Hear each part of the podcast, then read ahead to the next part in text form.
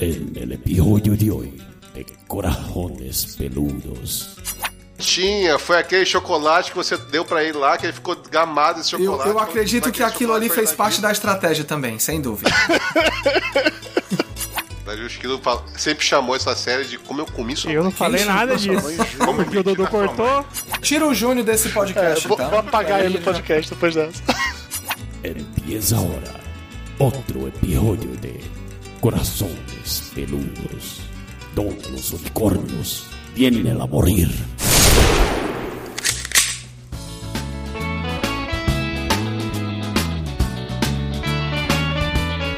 Alô, alô, seres com corações peludos espalhados por todo o Brasil! Este é o podcast Corações Peludos e é aqui que os unicórnios vêm para morrer. Eu sou o Dudu Salles, do meu lado direito está um cara que já pegou muitas mulheres apenas tirando a roupa de surpresa na frente delas, senhor Carlos Como Júnior. assim? Você tá trocando de pirata. O, o que faz o truque do, do, do Naked Guy é outro pirata. Não gagueja não, hein? É, Júnior, não gagueja não, Júnior. Porra, assuma sua porra, cara. A gente sabe que você já usou o Naked Guy, você já contou essa história Mas lá no Jesus- podcast dos lindos. Para de Mas drama, isso é velho. outra série, Eduardo Salles. Isso é outra série. Todo mundo sabe da história do Naked Guy que você usa, Júnior. Não adianta Não, você eu, vi, agora, eu não. uso a, a tática do Sweet Up. Do... Eu nem Boto sei, eu nem sei. Eu boto o terno, rapaz. Pensando que Tá bom. Ele tá colocou bom, o tá suspensório. Exatamente. Do meu lado esquerdo está um cara que também já andou rolando no chão com uma cabra, ou talvez um bode, senhor Lúcio Luiz Petrasques. É, na verdade era um abacaxi. Peguei uma faquinha, fiz um furinho nele. Boa. Ele fez de conta que era uma cabra. Ok, é justo. Eu não vou discutir com isso, não. Cada, cada qual que seu cada qual. e o lado bom ter dado problema no meu áudio, deu pra pensar numa resposta melhor. Nosso primeiro convidado da noite é um cara que ninguém sabe explicar exatamente o que é que ele faz da vida. Senhor Pablo Muniz, o Esquilo. Ah, fala sério, no último Lindos eu acho que eu expliquei, hein? Então já é propaganda pra ouvir lá o explicou link. pra caralho. Agora eu entendo totalmente o que você faz, Esquilo. Só que não, né? Certo, mas ó, na minha frase eu, vou- eu vou ter que gastar inglês, cara, que essa frase só fica legal em inglês. When I get sad, I stop being sad and be awesome instead. True story. Nossa, seu inglês foi de uma maneira É, tão é, agressiva. É inglês do Mato idiota. Grosso, porra. Não, é, o, é o indiano taxista que faz esse inglês aí, cara. Ele tá dando É, só se indiano for. É o Rashid que faz É o esse inglês, só se for. Mas então eu vou usar a tradução instantânea. Cara, é tão Quando eu simples, fico traduz. É que no- eu tentei em português, não ficou legal, cara. Que é quando eu estou triste, eu paro de estar triste e fico maravilhoso ao invés disso. Que é a, É, pra a- ficar maravilhoso, você achou que ficava uma coisa meio ficou gay, meio gay, né? Que o awesome do Barney é awesome. Em, em vez de maravilhoso, é foda, cara. O awesome do Born. Foda, é puta. foda. Por isso que é bom ter um cara foda aqui pra ajudar a gente. Já se apresente, Álvaro. O nosso segundo convidado da noite é um nobre seguidor do Bro Code, senhor Álvaro Nóbrega. Yes! E aí, galera? Muito feliz de estar aqui de novo. Álvaro, você segue mesmo o Bro Code, cara? Seja Bro sincero. Code em primeiro lugar. Sempre. Sempre, sempre, sempre. Bros before hoes. Bros before hoes. Sabe que isso é, esse é o tipo de frase que hoje em dia pode ser interpretada de uma maneira muito negativa, mas tamo junto, é isso aí. E só pode forever. falar quando as patroas não estão por perto, né? Velho, Não, não, não, não tem eu, essa na verdade, a, a patroa me encoraja a seguir o Bro Code. Então isso é o mais importante. Aí, Pronto, parabéns. aí tá- então tá tudo certo. Aí agora sim, só quer tirar onda que tá bem casado. Olha só. Caso não tenha ficado claro ainda, hoje falaremos sobre a série How I Met Your Mother. Pra usar o inglês também de bom igual esquilo. Será que essa série é melhor que Friends ou é apenas uma cópia barata? Será que o polêmico final que tantas pessoas amam e outras, tipo o Júnior, detestam foi ruim mesmo ou é só mimimi de uma cambada de gente sem noção ou sem amor no coração? Mimimi. Foi ruim. Falaremos de tudo isso e muito mais logo depois da musiquinha.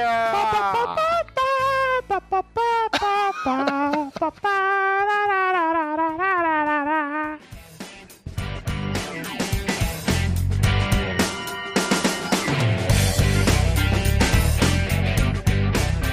Primeiro vamos explicar o que é o How I Met Your Mother, como o Esquilo tentou traduzir e eu cortei. É como eu conheci a sua mãe. Na verdade, o Esquilo fala- sempre chamou essa série de Como Eu Comi Sua Eu não Mãe. falei nada Sua disso. mãe. Como Porque o Dodô cortou. mãe. Vocês estão de sacanagem comigo, você chamou a série o assim, Esquilo sério sempre mesmo? chamou essa série assim. Mas como vocês são escrotos, velho? Você tá falando com, os How I filhos. Met Your Mother.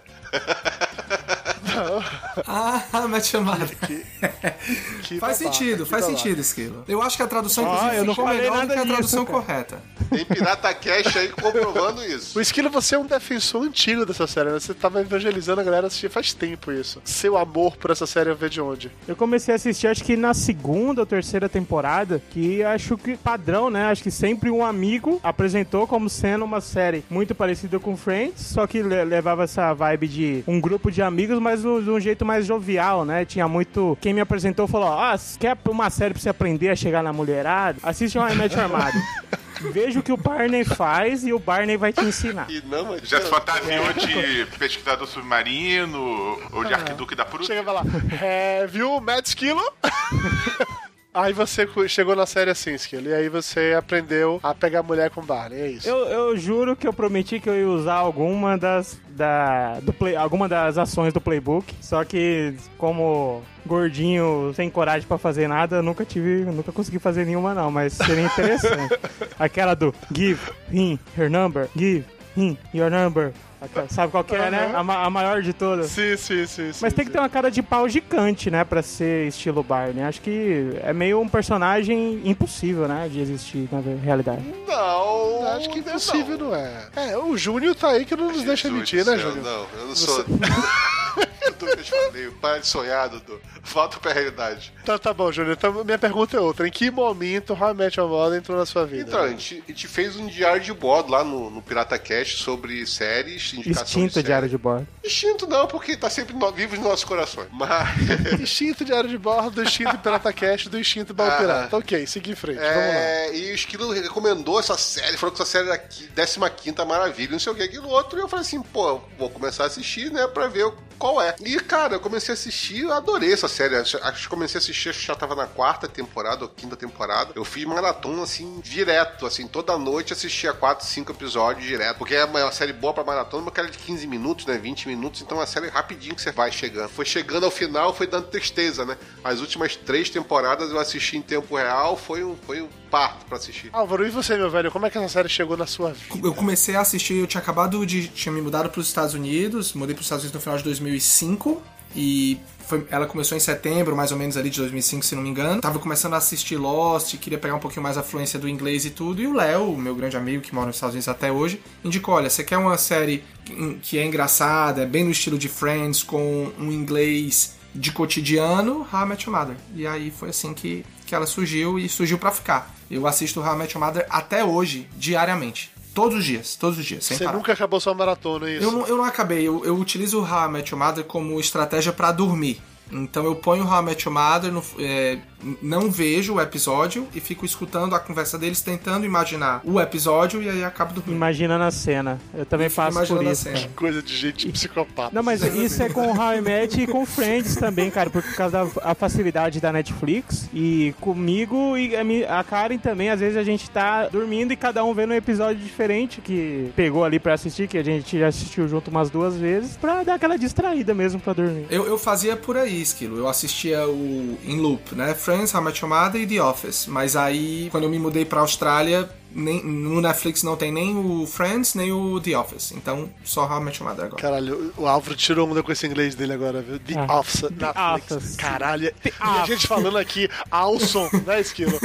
Não, pessoal, olha, vocês são, vocês são foda. Isso aí, eu- eu- vocês têm que entender que todos esses programas e todas essas coisas que a gente usa hoje, como Netflix e o Amazon, e- e- esses. esses tudo isso eu, eu aprendi em inglês, entendeu? Eu aprendi em inglês. Então é difícil eu falar. Como que eu vou falar em português uma coisa que eu aprendi em inglês, entendeu? Eu- mas eu ainda chamo de Orkut. Orkut eu ainda chamo de Orkut. Que foi da sua época. Que é então. da época que, que a gente- que eu ainda morava É no pré Brasil. How I Met Your Mother, isso aí. É bem pra me chamar. Lúcio, e você, Lúcio? Como é que o How I Met Your Mother entrou no seu coração, Eu Lúcio? comecei a assistir acho que pela quinta temporada, mais ou menos, enquanto tava rolando a sexta. Eu assisti tudo até a quinta temporada direto. Depois assisti, assisti a sexta, que eu deixei gravando na Sky. Aí a partir da sétima eu assisti em tempo real. Cara, que legal. Então vocês quatro aqui assistiram a série em tempo real. Que, que massa. É, Você foi Que o único que não assistiu, Dudu. Se você chegar e lembrar, a gente fez até um, um podcast do Papo de Gordo sobre isso, Dudu. Eu sei, eu sei série. disso. Eu lembro disso, que era falar sobre os finais, que você e o Lúcio ficaram discutindo sobre o final ser bom ou o final ser ruim. E eu não tinha visto a série naquela época, eu não tinha nem intenção de ver a série. Eu tinha ligado foda-se legal, assim, porque na minha cabeça, How I Met Your Mother era, ah, puta, é tipo Friends. Vai ser uma merda, porque Friends é legal, é uma cópia barata de Friends, sabe? Eu tinha todos os preconceitos do mundo com How I Met não tinha intenção nenhuma de verdade de assistir a série. Quando ela entrou no Netflix, eu até pensei em ver, mas aquela coisa, caralho, velho, são oito temporadas, nove temporadas, foda-se, não vou assistir essa merda não. 24 episódios cada um, então mais que fazer, não vou ver essa porra não. E não ia, de verdade não ia. Quando o Álvaro teve aqui em São Paulo, foi ano passado que teve aqui em São Paulo, Álvaro? Foi, ano passado, novembro. Isso, quando o Álvaro teve aqui em São Paulo, a gente conversando e, velho, ele falou tão empolgado dessa porra dessa, dessa, dessa série É. que eu resolvi dar uma chance pra, pra É, série, entendeu? podia. É É porque ele falou Netflix, entendeu? Ele falou em inglês, É, assim. você viu? eu- Eu posso Eu falei, o Dudu falou, o Júnior falou, o Lúcio falou, mas só quando o Álvaro falou que gamou. Não, tem- não tenho culpa, vocês têm um argumento muito ruim. A única coisa que eu falei pro Dudu, e é verdade, quando você começa a assistir How I Met Your Mother, é, e você não. Porque todos nós aqui, né? Tanto o Esquilo Júnior como o Lúcio, assim como eu, nós assistimos meio que em tempo real até determinado ponto. Mas nós estamos em 2017. O primeiro episódio é de 2005. Se você assi- reassistir a primeira temporada, ela não é tão legal. É é outro tipo de piada, eles ainda estavam tentando se estruturar direitinho, entendeu? Então o Dudu mencionou pra mim que tinha assistido alguns episódios e não tinha gostado. Aí eu só falei, Dudu, tem que dar uma chance, porra. Tem, tem potencial. E aí ele me ouviu, eu não posso fazer nada se vocês não conseguem, não tem esse poder de convencimento. Putinha, foi aquele chocolate que você deu pra ele lá, que ele ficou gamado esse Eu, chocolate. eu acredito Foi que aquele aquilo ali fez parte da estratégia também, sem dúvida. Pode ter sido, eu não vou discordar, não, entendeu? Que realmente o Álvaro apresentou um belo argumento, tá? Ele veio da Austrália pra cá, trouxe o chocolate só vende lá e tal. Então foi um belo argumento. E assim, de fato, eu não tinha intenção nenhuma de assistir. Conversei aqui com o Álvaro, eu lembro de vocês terem indicado várias, várias vezes, sabe? Era uma série que eu sabia que existia. Mas assim como eu peguei birra de Breaking Bad, tanto todo mundo ficar pagando pau com a melhor série do mundo, eu peguei um pouco de birra também de How I Met Your Mother, porque todo mundo falava que era bom pra caralho e ficavam comparando dizendo que era melhor que Friends. E eu falei, cara, nem é pau, não vou ver, vai ser uma merda, eu vou assistir só pra falar mal, tá? Sabe, sabe nessa pegada assim. E aí eu comecei a ver no Netflix, era aquela coisa assim, tá ok, vou começar a ver, mas vou ver assim, bem tranquilo, sabe? São nove temporadas, 24 episódios, bem devagar, bem de boa, bem na paz, sem pressa, ver um episódio por dia, não sei o quê. E- só que é isso que o Júnior falou, né? A série, como você curtinha, ela é muito fácil de você assistir. Ainda mais no Netflix, que tá tudo de uma vez só. E a primeira temporada realmente, pra mim, demorou pra pegar, assim. Eu vi o primeiro episódio e fiquei assim, puta, sério que é isso? Que a galera fica assim, pagando pau foda. Ah, Lá pela metade da primeira temporada, eu tava começando a sentir empatia pelos personagens. Mas eu tava naquela coisa assim, eu não gostava ainda, ainda achava muito inferior a Friends. Eu não, não me identificava com nenhum personagem, não gostava de fato de um personagem. Mas fui insistindo, fui insistindo. E é um negócio engraçado que essa é uma série que ela vai te pegando aos poucos. Quando você pensa que não, você já tá apaixonado pela série, pelos personagens, e você não consegue mais parar. Você fica. É tipo Barney, né? É, tipo Barney.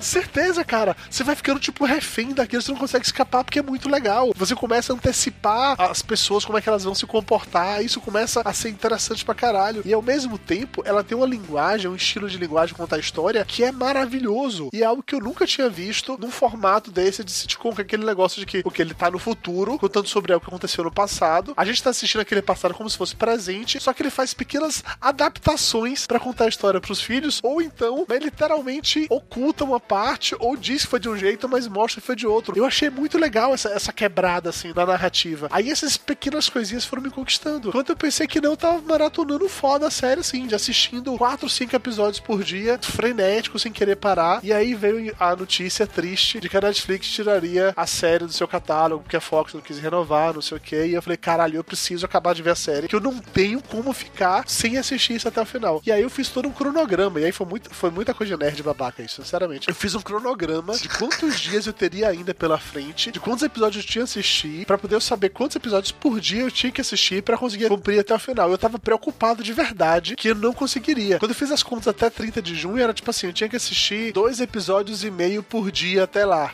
Caralho. tipo assim, dois episódios e meio por dia é tão fácil, mas tão fácil que eu acabei de ver a série, eu tava em maio ainda, entendeu? Não, precisa- É, uma- e ela uma continua no hora. Netflix, por sinal, né? não mas Até vai agora. sair, sai a Então, partir. Eu ia dizer isso. Era pra sair, mas ela ainda tá no Netflix. Não, mas já era, já tinha sido ameaçado de ter saído mês passado, se eu não me engano. Não, não, não. Avisaram que ia sair 30 de junho. Ó, A informação que veio é que a todas as séries da Fox vão sair da Netflix dia 30 de junho de 2017. Quando esse programa for pro ar, já terá saído. A gente tá gravando exatamente no último dia que How I Met Your Mother está disponível na Netflix. Então, se você não conseguiu assistir, fazer sua maratona, eu fico realmente triste por isso, porque valeu a pena. E aí, eu não sei se por isso, tá? Porque eu assisti desse jeito, na sequência, assim, realmente maratonando, vendo vários, vários episódios por dia, que a minha relação com a série, especialmente com a última temporada que é tão criticada, é um pouco diferente da de outras pessoas que viram em tempo real. Que muita gente se incomoda que, porra, a última temporada foi o casamento todo e logo depois a porra do casamento acabou, que merda, puta que pariu. Mas pra mim a última temporada foi tipo assim, dois dias, entendeu? Que é o que acontece de verdade. Nas séries passam dois dias, na minha vida também se passaram dois dias. Não foi porque você maratonou, não. É porque as outras pessoas são muito chatas. Não, eu, eu não fico pra última temporada. Eu não tenho reclamação nenhuma da temporada. Eu tenho reclamação do último episódio. Do último, último mesmo. Quer dizer, do final do último episódio. Cinco Aff. Minutos finais, Tá, entendeu? mas, ok, mas. A, a gente não, a gente não pode falar Não, ainda. não, a gente pode chega falar daqui a final. pouco. Já, Peraí, já a gente chega no final daqui a pouco. Olha, eu acho que todos não estavam mortos na ilha. Era isso. É por aí.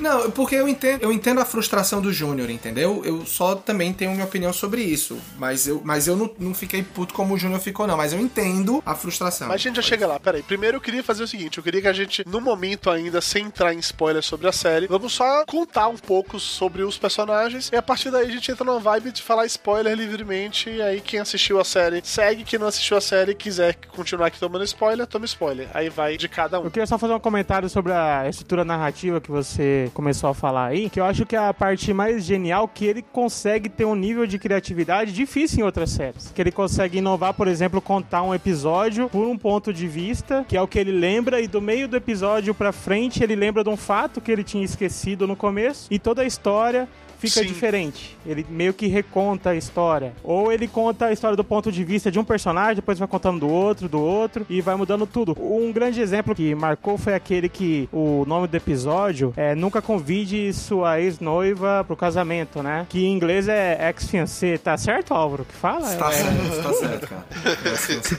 que é igual é igual pra homem e mulher, né? Que daí no fim do episódio você descobre que na verdade não foi o Ted que chamou a Robin, mas foi a Isso. Estela que chamou o Karateka lá, né? Então ele tem essa criatividade, né? Que é difícil outra série conseguir fazer do mesmo jeito por causa da, da temática. né? E, e mais do que isso, cara, eu acho que o desafio que os roteiristas tinham naquela série era além de ter que ficar se reinventando a criatividade, mas pra conseguir amarrar contos e fatos e pontos que a série ia e voltava do passado, explorando certas coisas, mas ela mantinha um nível de fidelidade narrativa e de. Como é o nome daquilo que você tem? De continuidade. Que era muito grande. É- Era muito grande. Isso. Era um trabalho agressivo de continuidade. E aí eu acho legal Até na brincadeira da mãe, né? Que você via atrás das crianças alguns objetos que ia aparecendo aos poucos na série. né? Na verdade, eu, eu acho que lá, a partir da terceira temporada, os roteiristas estavam se divertindo muito. Por- Porque o, o nível de liberdade que você tinha é, era inacreditável. A- a Liberdade dentro de, de uma responsabilidade pra fazer o negócio fazer sentido. Por exemplo, o meu episódio favorito, que é o do Cinzeiro, e é favorito por questões exatamente de narrativa, é. Não sei se vocês lembram que é quase na penúltima temporada, Ted começa contando uma história. Depois chega a Robin E conta a mesma história de a outro mesma ponto de história, vista. Sim. E por fim a Lily. Só que, a, Ah, só que a história, Aham, aham. Os, di- os diálogos, as frases são exatamente as mesmas nas três histórias. Aham. Só muda a entonação, a- o- os olhares, mudam detalhes que mudam totalmente cada uma das três narrativas. Isso é genial. Do ponto de vista maravilhoso. De, de criação. Muito, e é exatamente o que acontece na vida, assim, né? O, o que eu, o que eu fiquei muito impressionado com essa história, com essa parte de continuidade, né, do, do, do How I Met Your Mother, inclusive, é que ele- eles não falam nada sem propósito.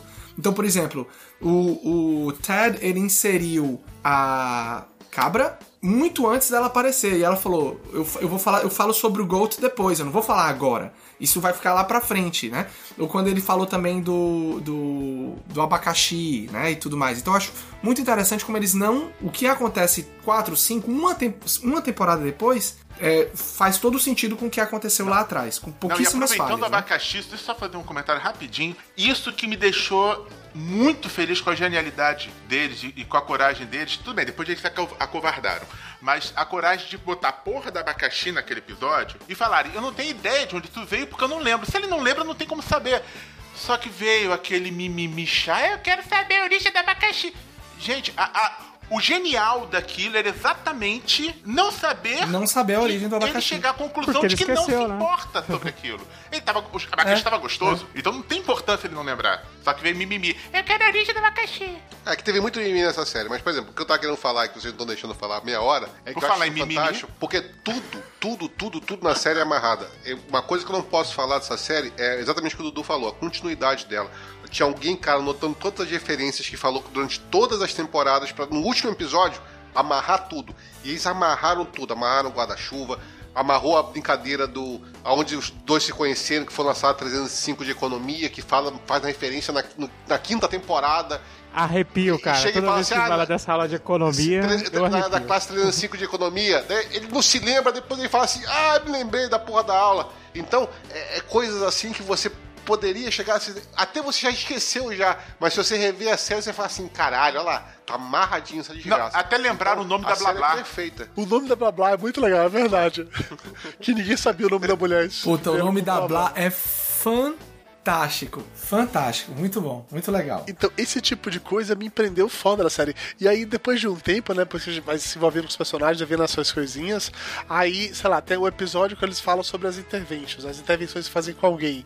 E é legal que o episódio inteiro explicando com as intervenções.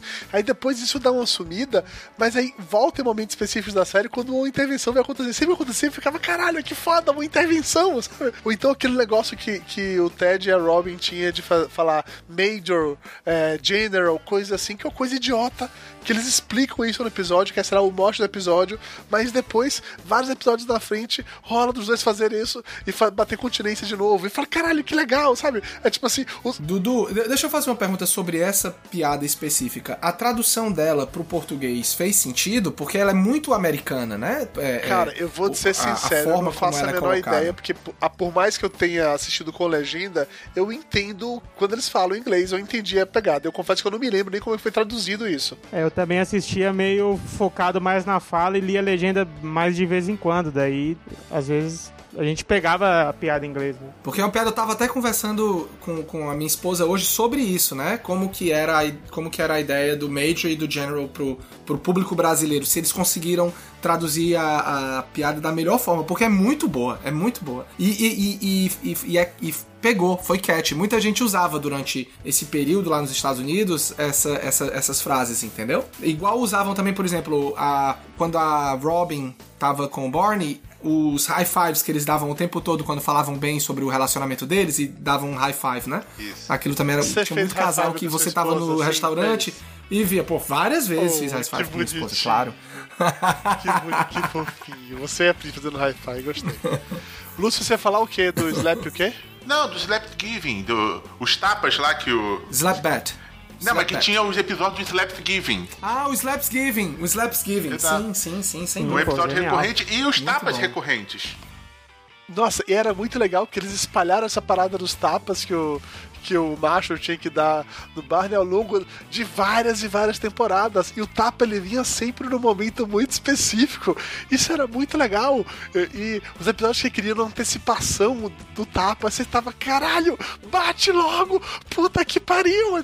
Era, era um negócio muito legal. E, e se eu não me lembro, era geralmente perto do, da data da ação de graças, tinham algum episódio do Slapsgiving. Foi o episódio do. Foi o episódio de ação de graças do, do Thanksgiving. Foi o episódio do Hammett. Então, mas que começou a aposta, mas quando, parece, se eu não me engano, quando chegava perto do, da- do dia de ação de graças, a gente saberia que algum episódio, ou antes ou depois, ia ter Ah, alguma sim, coisa relacionada. exatamente, exatamente, exatamente. E tinha toda essa expectativa, né? Períodos do ano você sabia que ia ter algum tipo de episódio. Não, e, e era legal que o último tapa foi muito divertido, porque você começa a sentir a aflição que o Barney sente de quando vai vir essa porra desse tapa, entendeu? Dá esse tapa. E foi no começo com a, com a gravata de patinho, Foi, não foi? Bate Patinho foi Isso, outra ia falar da Ducky também. Tie também, mesma que coisa. isso é apresentado, ele fica a temporada inteira usando essa merda. Cara, então, esse tipo de coisa que eu ficava curtindo pra cacete, que eu via assim, a impressão que dava, e é, é óbvio que isso era real, né? É que assim, que os escritores das séries roteiristas, eles de fato assistiam e curtiam a série. Que eles se autorreferenciavam, eles contavam a mesma história. É diferente de vários sitcoms em que isso não rola, em que uma parada lá que, é, que era recorrente na primeira temporada, na segunda não é nem mais citado, ou que um personagem que foi muito bom na terceira temporada, no final da série ninguém nem mais cita ele, ninguém mais lembra dele, entendeu? Eu achava muito legal como eles iam fazendo isso, tanto com personagens recorrentes, quanto com situações recorrentes. E isso foi me prendendo de um jeito que era um mundinho muito legal. Até quando o personagem ele passou pelo arco e saiu, ele acabava voltando em um momento ou outro pra interagir de alguma maneira, pra contar uma história e tal. E isso, porra, isso me conquistava pra caralho nessa série, velho. Foi interessante você citar os criadores aí, o é, Carter Bay, Craig Thomas. Ah, o inglês Tá tá, maravilhoso esse gastando. inglês hoje. tá uma bosta, né? Mas vamos lá. Que eles tratam com muito carinho mesmo, porque é baseado na vida deles. Um deles é, É Robin? é o, o Marshall. Não, Robin não. um deles é o Marshall, né? Que era casado e o amigo vivia na casa dele sempre nessa história de romântico, que seria conhecer a mulher da vida dele e tudo mais. E, inclusive naquela cena do playbook, a maior de todas, que tem o Give, Giving Her Number, que parece dois guardas, são os dois lá. São os dois roteiristas, aqueles dois guardas que aparecem lá pra medir a pressão da moça. Ah, que legal, eu não sabia disso. Legal. E, e, e, inclusive a música da abertura também é tocada por eles, o pá, pá, pá, pá, pá. Eles têm uma bandinha de garagem, sabe, bandinha de amigo? Aquela abertura eles fazem jingle pra outras séries. Nossa, esquilo cheio das Curiosidades. informações de bastidores. Muito bem. Olha, alguém pesquisou. YouTubes. É, que bom, Alguém né? faz dever de casa. É, vou abrir o Wikipedia aqui também, peraí. Mas outra curiosidade também que o Esquilo falou, né, do, do Carter Bay e do Craig Thomas, a, a namorada... Ah, só pra me intimar agora. A namorada do, do, do, do, do Carter Bay, que era a Rebecca, né? Ela também. O episódio que o Ted chama a Lily de bitch. Teve a mesma, o mesmo episódio na vida deles, quando a Rebecca terminou o namoro com o, Car o Carter Bass, né? Depois voltaram e tudo mais. Então tem, tem esses três aí, então é sim, sem dúvida. Hoje, hoje em dia são. Ela é casada, né? Casada. Com- sabe como que chama a série lá em Portugal? Como é que chama a série em Portugal, Lúcio? Foi assim que aconteceu. Ok, faz sentido. Ah, é legal. O nome é legal. Aqui em português, aqui em português, aqui no Brasil podia se chamar assim também, cara. Faria sentido de boa se foi assim que aconteceu. Até porque isso resolveria essa questão de, de mimimi de certas pessoas, de que ah, a série é sobre a mãe, é como conhece a mãe, e a mãe vai ter um episódio de mimimi, mimimi, mimimi. Mas, de novo, a gente fala disso daqui a pouco. Peraí, eu quero comentar mais outra coisa ainda. Seguindo na sanduíche. Seguindo na comparação. Pronto, o sanduíche foi boa. É um, é um ótimo exemplo dessa questão da, da estrutura narrativa da Puta, série. o sanduíche assim. é muito bom. Como ele tava contando a história pros filhos, ele ia contar momentos do passado dele que ele alterava uma informação que a gente via, a gente entendia, mas os filhos ele contava diferente. A gente assistindo a cena, a gente entendia, né? Mas quem tava, a criança que tá ouvindo ele ali não, não, se pegou. importava de falar que o tio Barney comia tudo quanto era mulher e largava fora, mentindo pra ela de tudo mais, mas não podia falar de maconha. É, porque uma coisa é o tio Barney fazer isso, outra coisa é o pai delas Tá terem fumando fumado maconha. maconha É. na faculdade. E um juiz da Suprema o Corte tá episódio fumando todo maconha, é baseado no fato de que o pai conseguiu pegar duas ao mesmo tempo. Tudo bem, no final ele diz eu sou um péssimo pai, né, por contar isso. Mas, poxa, Cara, mas é que Não, tá. peraí, peraí, peraí. Ele, ele, ele- fa- faz sentido, porque o, o- a série toda poderia se chamar Quantas Mulheres Eu Peguei Antes de Pegar Sua Mãe. Porque, sim, ele conta pros filhos todo mundo que ele pegou, não só o Barney, todo mundo que ele pegou, inclusive o Belt, né? O, o- o- ele fala do episódio do Belt que ia ter. que tinha as duas meninas e que no final ele abre a porta do quarto e tem aquela musiquinha. "Oh", E aí ele fala, algumas histórias você conta, outras não. Mas, né, enfim, ele contou sim pro filho, com exceção da maconha, ele contou todas as merdas que ele fez. pode ser na hora que a filha jovem. tinha ido ao banheiro, talvez, né? Aí contou só pro menino. Não, e, e o legal do sanduíche é o seguinte, tem um episódio, logo na temporada seguinte, que o pai do Marshall morre, que ele vai, ele vai fazer a iluminação, né? Que o pai fazia a iluminação da casa dele, para pão duro de Natal, e ele vai lá fazer a iluminação e a Lily tá grávida. E aí aparece um garoto do nada, adolescente, que chega e pergunta se pode ajudar ele a fazer a iluminação, porque ele acha que a iluminação daquela casa é muito legal. Posso chamar o senhor de senhorê, entendeu? Então ele fica se sentindo o próprio pai, né? E fica todo com aquela história de paternidade em cima do garoto. E o garoto apronta com ele, né?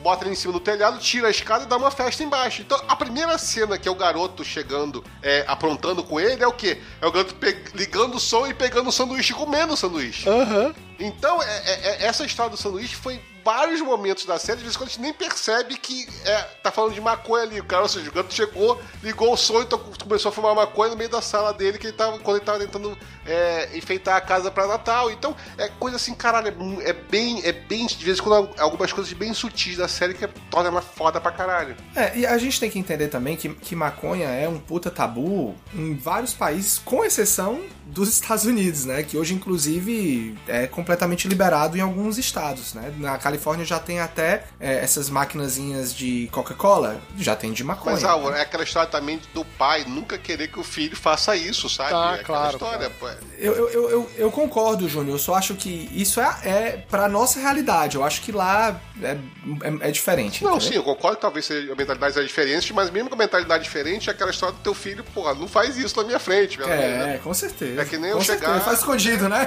Cara, eu, eu hoje com é, 41 é anos, se eu fumo, eu não fumo na frente dos meus pais da minha avó, entendeu? Então, porra, vou, vou chegar a fumar maconha na frente do meu. Vou falar, porra, não vou nunca, né? Você é um cara muito retraído, Júnior, por isso. Mas não, aposto é que sanduíche você come de boas, né? Só Big Mac. Ah.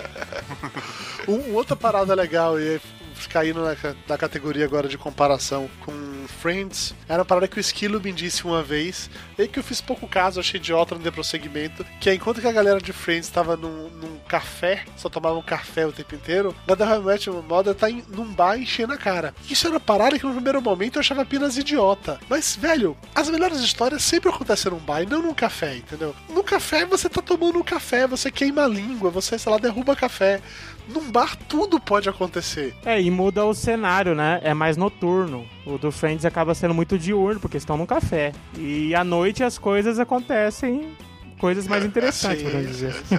Tanto que direto, direto o Barney usava lá como esquenta, né? Chegava lá, o que, que a gente vai fazer essa noite, né? E ele às vezes ficava bravo, muitos episódios ficava bravo. Ele queria fazer o Ted sair com ele para fazer algo, nossa, mas não dava certo.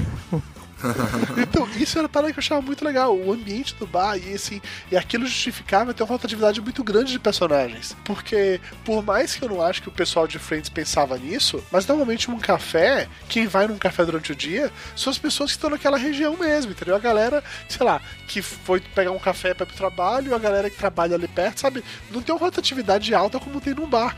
Então, num bar era muito mais amplo o universo que você podia explorar, porque realmente tudo pode acontecer em uma porra de um bar. E eles exploraram isso maravilhosamente bem. Em episódios que, desde ir pro passado, a ir pro futuro, ou até ter aquela porra daquela porta que ninguém sabia o que era a porta, que cada um ia entrando na porra da é. porta. Caralho.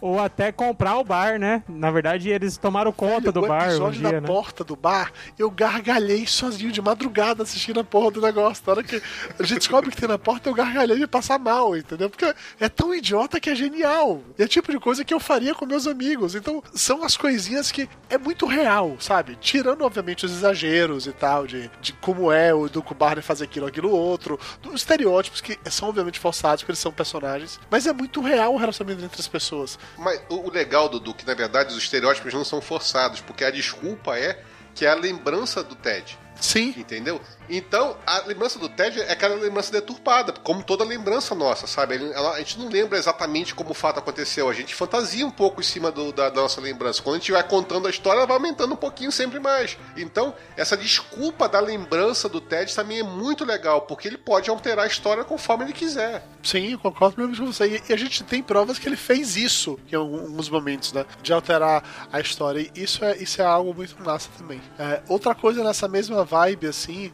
e aí agora né, não tem como escapar de fazer comparações, como ela é uma série que ela se passa no mundo real. Isso é uma coisa que eu vi que eu conversei com o Esquilo quando eu tava assistindo. Que diferente de outras séries que parece que vive no, apenas no universo ficcional que só tem ela, sabe que não tem cultura pop, essa tá na cultura pop. Então essa tem referências a um monte de coisa que você assiste, que você lê, que você gosta. Tem referências a Star Wars, a Senhor dos Anéis, puta, a todo o universo E aí você se sente ainda mais participando daquilo ali. Porque aqueles caras podiam estar no bar do lado de sua casa que você vai todo dia, entendeu? É, e eles pegaram uma crescente do mundo da internet, né? Tanto que o episódio marcante disso é aquele que mostra eles a- alguns anos antes discutindo alguma coisa, né? Acho que é qual que é o melhor pão, A alguma comida coisa mais assim. popular nos Estados Unidos. É, daí aparece e, um tempo depois eles discutindo, ah, pesquisei aqui no celular. É, é, é, É pão. comida tal. É, é pão, era pão, é. Porque eles falavam, estavam se se discutia se era pizza, se era hambúrguer, e, e- e e isso é verdade, que a gente, todos nós aqui vivemos isso, né? Não tem mais discussão. Na hora que quer saber o que é que é melhor, pega no Google e acabou. Espera É. chegar sobre o final. Não, não, não, mas veja só, existe discussão por teorias, mas não existe discussão sobre fatos. Mas é né? fato, o fato de que o final é muito bom E, e, que o alguns Júnior não é um merda. esse Eu, fato. tam- eu concordo com você. E que o Júnior tá completamente errado, né? Já pensou o Barney no auge dos aplicativos de encontro? Como seria Ah, esse sem episódio? dúvida. Caralho, seria muito louco. Se tem aquele episódio que ele fica louco porque o telefone dele apareceu Pelo toda hora ficou telefone, ligando né? pra ele. Imagina ele com o Tinder, cara. Exatamente. Ele ia ser tipo uma pessoa que eu conheço que zerou o Tinder, entendeu? Que pegou todo mundo no Tinder e dado match. Esse é tipo uma pessoa assim, cara. Isso é doido. É, mas então, continuando no, no, no processo e da comparação, eu achei legal, por mais idiota e bobo que seja, a explicação de qual era o emprego do Barney. Porque em Friends, a gente nunca entendeu o que, que o Chandler faz. Ele explica, mas ninguém nunca entende. Era um contador, É, alguma mas coisa era assim. aquela Não, coisa era que- processamento que de era, tipo, aquela dados. piada, Coitado, ninguém sabe o que o Chandler faz, ninguém se importa. Em How I Met Your Mother, toda vez que alguém perguntava, o Barney falava assim, ah, please, e nunca respondia, fica aquela coisa que era com desleixo. E ele era milionário, né? O Chandler não, mas o Barney era milionário, porra. Todo mundo queria ter aquela televisão que enche a parede dele. é o meu sonho de Não, vida, e ele cara. tem um puto escritório, não fazia nada durante o dia, louco. Ninguém entendia o que, que ele fazia o dia todo, porque ele tá só pregando peça nos outros, ou no macho, sabe? Era muito escroto isso. Não, e os ternos deles eram, dele era caro, o bônus que ele ganhava do trabalho era um absurdo. E Mesmo quando o Marshall e o Ted trabalhavam com ele, o, o que o Ted e o Marshall ganhavam de bônus não era nem comparado ao que ele ganhava, né? Então ele até brinca, ele até fala pro Ted, Ted, vamos comprar, eu quero, vou comprar o seu terno mais caro. Tá aqui 50 dólares. E aí, quando a gente chega no final que entende o que é que ele fazia, é uma parada idiota, mas é legal, entendeu? Porque ele nunca mentiu. É, ele nunca mentiu o que é que ele fazia, ele sempre disse o que é que ele fazia. A gente só não tinha entendido. Porra, são, são coisinhas que vão sendo largadas que eu acho, que eu acho muito boas, assim. E até a história, a, a própria história do Barney fecha dentro, daquela, da- dentro daquele continuismo. Ela fecha com início, o porquê, todo o histórico dele fecha no- no- na- ali no- nos últimos episódios da, da, da última temporada, né? É Que ele impressionante. chega e faz tudo por vingança, por ódio no coração. É, sim. Sim, sim, sim. E eu não sei se vocês concordam, mas eu vi uma vez dizendo, comparando com Friends, que o Barney é o Joe e o Chandler num personagem só. Ele é o pegador, ele é o engraçado, mas ele não é burrão. O Joey, o diferencial é ser Então, mas ele tem a inteligência do Sim, Chandler. ué. ok, ele tem trajeto do Chandler ele é pegador como o Joey, mas faltam elementos do tipo o humor sarcástico do Chandler e a, a Ou a inocência do, do. do Joey, a É, inocência ino- do Joey. É a inocência. Entendeu? Tipo assim, eu acho que o Marshall é muito mais, por exemplo, é, tem elementos em todos os personagens ali. Se você dá, dá pra montar todo mundo, porque o Marshall tem uma certa inocência, tem uma certa ingenuidade. Então você chega e pode jogar ele ali pra um, pode jogar pra outro. Cara, aí é comparar, tentar comparar cabelo em pelo de ovo, entendeu? Sei lá, essa porra dessas ditadas. Tentar escroto. encontrar pelo em ovo. É isso. A frase é Isso. Aí o Júlio fala: tentar comparar cabelo em ovo. Realmente. Em pelo de ovo. Em pelo de ovo. Ei, mas por falar em personagens, eu, vocês vão ficar bravos, mas eu, eu, eu não gosto muito do, do Marshall, cara. Que eu acho que as barrigas da, da série, no geral, é em alguns episódios centrado nele. E tem um que eu odeio, que acho que vocês vão adorar, que é aquele do hambúrguer. Eu acho. Que é 20 isso, cara? assistir, Sério, do hambúrguer ele tá procurando Pelo amor de Deus, é isso que tá cara. falando? É, eu não sei se eu não tava num dia bom a primeira vez que eu assisti. E eu acho que logo, um pouco tempo depois, foi quando eu parei de, de acompanhar em tempo real. Até a desculpa era esperar a Karen que começou a assistir depois chegar no mesmo ponto que eu, pra continuar assistindo junto. Mas eh, algumas partes dele quando ele ficava muito bobão, né? Que ele, era um, ele é um personagem bobão, mas quando o episódio era centralizado na bobice dele, eu meio que não gostava. Ah, Eu, eu gostava do Marshall, cara. Esquilo, você tava num dia, você tava num dia ruim, você acha que tava num dia ruim, você sabe o que, é que você deveria ter feito, cara? Comido um hambúrguer ou um sanduíche.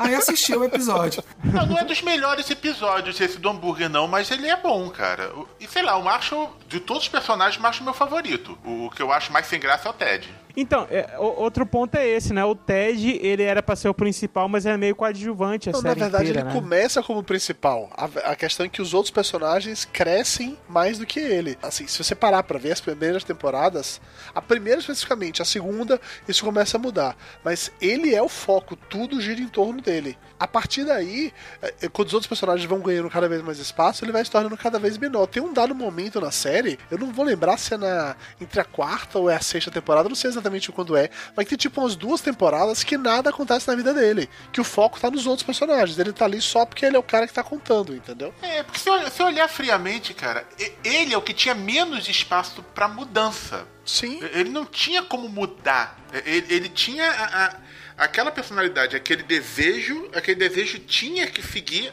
até o final. O sonho dele tinha que seguir até o final. Então foi, faz sentido os outros crescerem e mudarem. E parando pra pensar, a estrutura da história dele tinha, era basicamente a mesma sempre. Ele era o cara que ele encontrava uma pessoa, se apaixonava, ia com muita sede ao pote, o relacionamento acabava e ele voltava pra, pra aquilo. Então, assim, a gente viu aquela mesma história tantas, tantas vezes que um dado momento realmente fica chato e os, os autores, muito sabidamente, deixaram isso em segundo plano enquanto tra traziam outras histórias pra frente. Eu acho que isso faz sentido de boas, assim. Mas ele não é um personagem menos preferido, vamos colocar assim. Não, no- dos cinco, qual seria a tua ordem? Puta, é foda que todo mundo vai dizer que Barney é o favorito, né? Não, meu favorito é o Marshall, não é o Barney. Ah, é? Olha só. Então, o meu também, Lúcio. O meu, meu também, também. o ma- eu Mas vamos lá então, vai Dudu Tá, tá. e... Vamos pela Vai ordem do, dos- do que eu gosto mais pra, o- o que eu gosto menos, tá? Então tá. Primeiro, a Lily, o Barney, o Marshall, o Ted e a Robin. Pra mim, a Robin é a que eu menos gostava, de fato. A Robin, pra mim, pra mim sempre foi a mais histriônica. A Robin, quando ela exagerava, era um exagero que não era palpável, eu não acreditava, eu não comprava o personagem. Aquela parada do Canadá? Não, não, nem isso. Eu achava curioso as coisas do, do Canadá, mas assim, toda vez que era focado no exagero dela, ficava histriônico demais, ficava exagerado de um jeito que não era factível. Os exageros do Barney, eu sempre comprei facilmente, assim, eu sempre achei muito legal, porque ele era maluco e eu abraçava. Os da Robin sempre pareciam fora do tom pra mim. O Ted, ele é o personagem que realmente, de fato, ele menos mudou. Eu concordo com vocês. Mas todos os outros personagens, e pra mim é que mais mudou do. a- ao longo. O que mais mudou, perdão, ao longo da série toda foi o macho. Eu acho que ele é que passa por uma curva dramática maior. Mas como Sim, ele e a Lily sim, são uma coisa sim, só, porque um muda o outro, o outro muda um, entendeu? Não dá pra você separar um do outro. Eu acho que a Lily, pra mim, foi a catalisadora das Na, mudanças. na pra verdade, dá sim, tem um episódio que isso acontece, não esqueceu, cara? Porra, mas o, In- que eu. Inclusive, só, só uma parte, é, isso me fez lembrar, só voltando rapidamente para aquele negócio do, da estrutura narrativa, essa questão dos dois separados foi o que deu um dos melhores episódios em termos de, de criação é, do aeroporto. Mostrava ao mesmo tempo o Marshall se preparando para buscar a Lily no aeroporto e a Lily é, desesperada porque ia se atrasar para chegar no aeroporto e no final a gente descobre que E os dois. levar cerveja, é, né? E descobrimos que os dois estão exatamente em um ano de diferença um do outro. Um dia, cara. Um, Desculpa. dia. Falei errado, desculpa. é que eu tô, com- eu tô com o ano, o ano do final da série na cabeça. Tô com um dia de diferença um do outro, só que a história nos levava a crer que era no mesmo dia. Isso foi genial. Então, mas aí, o- quando eu falei que não dá pra separar um do outro, é porque a história da Lily e do Macho estão muito ligados, entendeu? Eles não têm um arco separado, vamos colocar assim. Eles têm pontos. Só é é um personagem os dois Isso, juntos, exatamente né? isso. Mas eu acho que a Lily foi aquela que influenciou mais na vida de todos os outros e forçou todos os outros a mudar. Por isso eu acho ela minha personagem favorita. Fora que ela é encantadora, cara. Eu já gostava dela desde Buffy. Então, assim, foi um motivo muito, muito grande pra assistir essa série. Foi porque eu gostava dela em Buffy. Falei, ah, olha quem tá ali. Eu, eu- eu posso furar a fila só pra já contrapor você? Que pra mim é, é- Sacanagem. Eu vou, vou furar a fila só pra te fuder, contra, só pra ser Vai. do contra. Não, que a minha sequência eu, é, é Barney, Ted, Robin, Marshall e Lily. Que eu tinha uns pontos da Lily que me irritavam, principalmente a questão quando ela virava cagadora de regra, comparando com as crianças do jardim de infância. Né? Eu não, não, não comprava aquela ideia, que ela sabia tudo porque a mesma filosofia que ela usava com as crianças do jardim de infância, ela usava com, com os adultos. Direto acontecia isso na série, né? Cara, é uma realidade. A- a- meio É, é piadinha, isso que mas eu eu, eu, eu, é eu real, não isso é uma comprava aquela realidade, piada. cara, na boa. E é eu te uma digo realidade. mais, cara, se você que tem filhos, você quer aprender como educar seus filhos, trate do mesmo jeito que você trata seu cachorro. É, Educa da mesma maneira. É exatamente assim, cara. Mas ela era uma professora ruim, Sacanagem, eu não Você quer, deixaria você quer meus por isso mesmo? Mas é o mesmo princípio, cara. Você dá você dá carinho, você briga.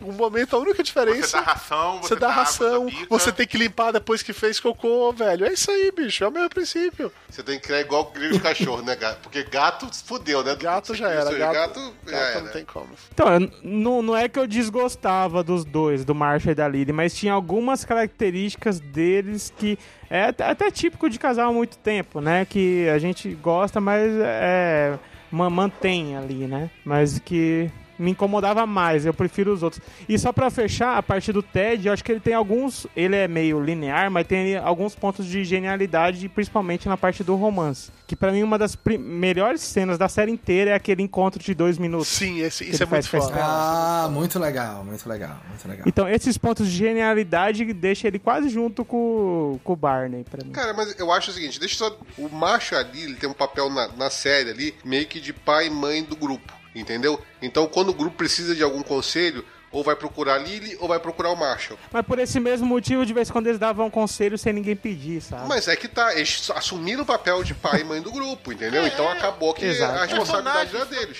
Isso é bom e ruim. Dava pra ver que eles estavam agindo de acordo com uma personalidade concreta. Se eles ficassem dando alguma opinião só quando pedissem, não é isso que acontece. A- Aquele amigo que você tem, pra quem todo mundo pede opinião, ele acaba dando opinião no automático. Concordo, concordo, acho justo, mas mantenha a ordem. É, pra, pra mim, pra mim, o, o, eu diria, a minha ordem seria o quê? Marshall Lily como um personagem, o, o Barney, a Robin e aí o Ted. E o porquê que, porquê que o Marshall e a Lily? Eu acho, eu acho que eles dois é o que tá mais próximo do real, entendeu? Do, do nosso dia a dia, entendeu? Tipo, pra mim, mo- momentos do Marshall como eu nunca mais vou beber, entendeu? Quem nunca falou eu nunca mais vou e beber, no outro- né? Quem nunca? Quem nunca, exato, quem nunca falou eu nunca mais vou beber, vou beber né? E, E o fumar também dele é, é bom. né? Exatamente, exatamente. Ou então, por E exemplo, aí eles ganham muitos pontos quando o bebê nasce, que aquilo ali eu me identifiquei demais, cara. Então eu acho que ganhou pontos. É, e, e mesmo o episódio da morte do, do pai dele, que ele quer ver a última coisa que ele falou, que o pai falou e tudo, e, e ele fica puto, porque, puta, a última coisa que eu conversei foi alugue crocodilo Dundee, né? E, e você consegue, você consegue entrar na pele dele, vamos dizer assim. Ou então quando faz o, o comentário racista sobre os chineses, que os, quem, quem que sabe quem que tem um umbrella? Os chineses. Então tiver muito. Eu acho que isso trouxe muito o Marshall como personagem pra mim, entendeu? Então eu acho muito. Ou ele ser um cara de Minnesota, que é uma cidade menor, entendeu? Indo morar em Nova York, né? Então é muito diferente você sair de uma cidade pequenininha pra uma cidade grande, né? É, então tudo isso pra mim fez ele ser o, o melhor. E o, o Barney, claro, é um, é um louco, né? O Barney ele fala as, as, as loucuras dele dentro de toda, toda a temporada e é o que segura a temporada, na minha opinião. São as piadas do Barney, mas em termos de personagem em si, eu prefiro o Marshall. É, eu prefiro o Marshall também de longe. Os motivos bem semelhantes também, porque eu me identifico um pouco com ele, porque ele é bocó. Eu sou bocó também. Ele é bocó. Ele é bocó. Ele é totalmente bocó. Mas é, é um bocó adorável. No, meu caso, sou só bocó. Não É um bocó adorável. do bem, né, Lúcio? É um bocó do bem. Pra mim, ele realmente sempre foi o, o favorito. Não, e quando ele, quando ele ajuda, quando ele ajuda o pessoal a se mudar, e na verdade ele tá ajudando o, pessoal a roubar a casa. É naquele episódio que a casa vai caindo durante. é, é outro episódio, né? Que a casa vai ficando cada dia, cada momento mais Menor. inclinada. Ah, da inclinada também é foda. Não, não, não. A, a- ela já é inclinada, né? Ela não fica. Ela, Então, que mas eles usam aquela que questão, né, inclinada, que- fica- é um absurdo. É. Como ele tá contando a história, ele usa aquela ideia que cada hora você se incomoda mais com o defeito, né? Inclusive, durante o episódio, eles vão fazendo vários paralelos com isso. E a casa vai ficando mais inclinada, tanto que no final eles estão, acho que, pendurados quase. Eu, eu acho que o Marshall ganhou bastante força também na primeira metade do, do- da última temporada. Porque foi um período que ele tava totalmente sozinho. Que quando ele tava naquela luta ferrenha pra conseguir atravessar o país. Não era atravessar o país, atravessar o Era. estado. Ah, pra Isso, chegar no isso. casamento, né? Pois é, eu achei chata aquela. aquela. Puta, cara, eu achei Nossa, muito legal. Na, na hora que eles pegam o carro, que eles pegam o carro que ela fala, eu alugo o carro, eu vou comprar o babysit, e você fica esperando. Ele fala, peraí, você vai pegar o carro, vai ir pegar um babysit pra mim, que eu não te conheço, e depois vai voltar pra me pegar? Ela fala, sim. Então peraí que você vai precisar de mais dinheiro, toma aqui. Sabe o que, que esse joguinho me lembrou? O herói, herói de brinquedo do Schwarzenegger. Sabe o filme lá que ele fica brigando pra quem vai levar o brinquedo? Me lembrou esse filme, essa, essa gag deles aí. É, isso aí foi perfeito, porque isso aí mostrou muito mais fortemente a personalidade dele, exatamente o momento que ele tava sem a Lily. O momento que ele tava sem a Lily antes era de sofrimento, porque ele tava sem a Lily porque ela largou ele. Mas nesse momento, ele cuidando sozinho do neném e tentando atravessar o país e confiando nas pessoas era um diferencial inacreditável. Por isso que ele, pra mim, era um personagem top. É, na sequência, Lily. O- se você parar pra pensar, o Marshall foi o único personagem que, por várias vezes na série, ele ficou isolado e ficou sozinho. Não sei por cargas d'água. Tipo, quando o pai dele morreu, que ele foi pra casa da mãe, ficou na casa da mãe um tempão, até ir, ir buscar ele. Essa aí do que, que ele te- tenta cruzar o país. Em alguns momentos da série, ele fica sozinho e aguenta o tranco sozinho, entendeu? Mas geralmente os bocós do bem, eles querem ficar sozinhos. Eles têm a necessidade de ficar sozinhos muitas vezes. É E mesmo, você vê que a Lúcio? construção do personagem. É, eu sei, eu sou o Bocó. A construção dos personagens é, foi perfeita. Eu não entendo muito bem das cidades americanas, né? Pra dizer que ele é do Minnesota, do Brasil. Mas. Você não sabe nem falar bonito assim igual o Álvaro, né? Eu Tentei, mas. Até Não, cara, Coca-Cola mas é ele falou ele- bonito. Vocês perceberam quando ele falou Coca-Cola? Eu percebi, é foda, velho. O cara é foda, tá que. Até me deu vontade de pegar Ele uma dizer Coca-Cola. não, é porque eu aprendi a falar. Coca-Cola em inglês. Eu nunca ouvi tomei Coca-Cola no Brasil. Eu gosto dele falando Não, Ted, cara. fala- Ted- Como é que é? Fala Ted, Álvaro. Tá, Aí, ó, só que não é bonito. vocês... Você vê que tem uma personalidade, né?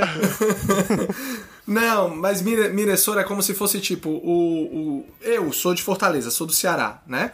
O cara sai do Ceará vai morar em São Paulo é completamente Eu diferente. de Amargosa e vim pra São É- Paulo, Álvaro. Eu entendo perfeitamente. Pronto, Dudu, exatamente. Exatamente, né? Tá, mas continue, Lúcio, sua, sua explanação. Marshall, Lily. Antes de me sim, sacanear, né? Que você, né? Porra. A Lily, logo na sequência também, porque é uma força motriz da série e tal. E aí, no final, eu. Assim, Ted e Robin vão pro final. E aí sobra pro, pro Barney o meio. Eu, eu não sou tão fã do Barney quanto a maioria das pessoas acaba sendo. Eu, eu gosto do personagem, mas. Não é querendo ser politicamente correta, porque realmente eu sinto isso. Eu, eu ria das brincadeiras, coisa e tal, mas eu achava um pouco exagerado. Um pouco exagerado. Sem, entrar no mérito da questão, um pouco exagerado para um lado um, um tanto machista, digamos assim, como era trabalhada essa questão de mulheres descartáveis e tudo mais. Ah, É, me que- é que o seu incomodava problema, um. Lúcio, é que você não conhece pessoas, não dizendo iguais, tá? Porque não existe ninguém igual ao Barney na vida real, mas muito parecidas ao Barney. Eu? Eu conheço pessoas. Mas, Júnior, é, exata... Muito mas é, é exatamente isso. Conhecer alguém Mas é assim não exatamente isso. significa que eu vou. Eu, eu criei empatia com o personagem, mas me incomodava essa característica. Embora eu achei que aquele fi- o finalzinho, de- o, o final definitivo dele é, ainda tá sem spoiler, né? Eu acho que aquele final definitivo dele, quando, quando ele realmente percebe, encontra a pessoa que ele ama de verdade, é, Eu deu sei uma que re- Esquilo chorou nesse episódio. deu uma redimida no Eu personagem. chorei também, pra chorei caralho. Eu chorei várias E, vezes. e, e na minha pesquisa no YouTube, aquele de. Pode falar o que acontece nesse momento? Já Ah, vamos vamos liberar Tá, a gente spoiler, já tá por uma hora de, de episódio, né? Então, se, se você ficou até aqui, você já tá interessado o suficiente. Então, ok, galera, seguinte, a partir de agora, spoilers free, sua conta e risco, tá? Até- Depois não a gente diga que não falou sobre quem é cada um dos personagens. Então quem tá aqui é porque conhece, senão tá voando. É verdade. A gente pulou totalmente essa parte. É, é a cena que depois dele ter casado, ser separado da Robin, tudo aquilo, ele tem uma filha com uma. Acho que a mulher, a mulher some, né? E deixa.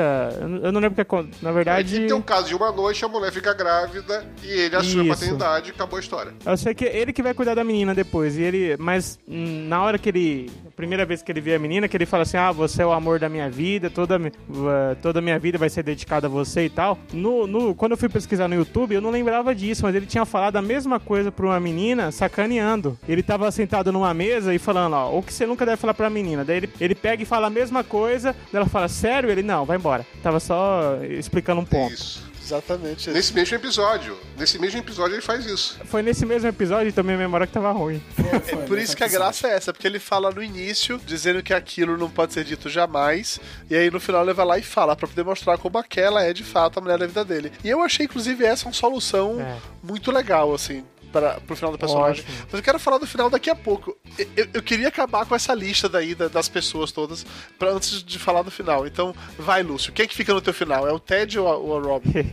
Não, é o, é o Ted. É o Ted porque é o Ted sem graça. Só corrigiu o esquilo aqui. Não, ele não continua pegador depois da filha, não. Ao contrário, ele muda. Ele, a filha muda ele. Ele muda. Ele chega e começa. Ah, é? As meninas. Ah, você tá bebendo à tarde, vai pra casa e liga pros seus pais, entendeu? E come- ele começa a agir É, mas ele uma não outra. sabe o que ele Ah, faz com as mulheres de 30 anos. Então pode ser que ele Ah, continue mas pegador aí é outra sim. coisa. Mas, mas aí acabou Agora a só pega amigo. dele. Ele mudou a fase, né? Ele mudou a fase. É. Ok, Júnior, sua lista, Júnior. Meus personagens preferidos é, é o- é o, Marshall e o Ted. É, eu me identifico muito com os dois em vários pontos. Quando eu assisti a série, eu, eu me identificava mais ainda com o Marshall e com o Ted. Mas hoje eu me identifico muito. Sou- eu, eu me vejo em várias situações, tanto do Marshall quanto do Ted. O Barney eu acho muito legal, eu acho o alívio cômico da, da, da história. Ele cresceu muito como personagem na, na, na própria série, foi jogando mais coisa pra ele. E depois a, a, a Lily e a Robin. A Robin, pra mim, pela sacanagem que fizeram com ela durante a série, que eu vou, que a gente vai chegar a isso quando eu chegar no final, que eu vou explicar o ponto que esses filhos da puta ficam me sacaneando, mas o ponto que eu chego e fico chateado com a série, a, a, a Robin acaba sendo meu personagem menos preferido, mas eu ainda gosto dela. Mas ainda. ele é a única que entrou pra Shield. É, a única no universo Marvel, é verdade, cara. Isso é, isso é uma parada importante de destacar. A Robin, ela tem, persona- tem episódios muito bons. Essencialmente, todos aqueles que mostram sobre o passado dela são sensacionais. Desde o primeiro clipe dela, tá- tá- todos os episódios de clipes dela são muito bons. Mas, pra mim, a maior parte dos, dos episódios que é centrado nela, eu acho fracos, entendeu? Não, cara. Simplesmente me O embrocha. episódio que eu mais chorei, o episódio que eu mais chorei, que eu me lembro até hoje de estar assistindo de madrugada e chorando em posição fetal, foi o episódio dela. Foi o episódio que dela que ela- Aquela que ela descobre que ela não, é, que ela descobriu não pode ser mãe. Pode ser mãe, começa a contar pros filhos delas Nossa, e a- vocês a- não estão aqui, entendeu? Aí acaba sozinho, Aquele final, ele é um soco no estômago quando eles Porra, desaparecem. você não espera aquela merda de jeito nenhum e aquela, quando aquela merda vem, você fica mal pra caralho, entendeu? E ela começa. Puta que pariu. Fo- Foi foda aquele episódio. Tem, How I Met Your Mother é uma das, das sitcoms que eu acho que mais me fez chorar. Porque sitcom, Também, normalmente, eles não têm essa obrigação de emocionar, só quer te fazer rir, né? E How I Met Your Mother, ela tem obrigação de te emocionar, porque ela te emociona em vários momentos. Todos os personagens ali, um momento ou outro, eu chorei por causa de algum deles, cara. E pra alguns, mais de uma vez, obviamente. Mas é muito interessante isso. Tinha episódios que, assim, não tinha que acabar com uma piada. Acabava, às vezes, com um soco no estômago mesmo. O do, da morte do pai do, do macho que a gente comentou, esse daí da Robin. Caralho, que era pra acabar lá embaixo, mas você não tava triste porque o episódio acabou lá embaixo. Você tava triste porque o personagem que você gosta tava triste também. Isso é uma parada muito foda, você imaginar um sitcom fazendo E, isso. e- e, Dudu, olha, é, é, a- e pra você ver, eu me identifico tanto com o macho que é exatamente isso. Eu moro fora. Então o macho ele morava em Nova York e o pai em Minnesota. Então era. Quando o pai dele morreu, eu, a vontade que eu tinha de pegar o telefone e ligar pro meu pai, igual todos os outros fizeram, foi enorme. Eu entendeu? fiz isso, eu Só liguei pro meu pai, pai." tudo bem? né? Exatamente. Então são, é, é impressionante como a, a série conseguiu trazer pra, pra nossa realidade, pra, pro momento atual, né? Em tudo, em tudo.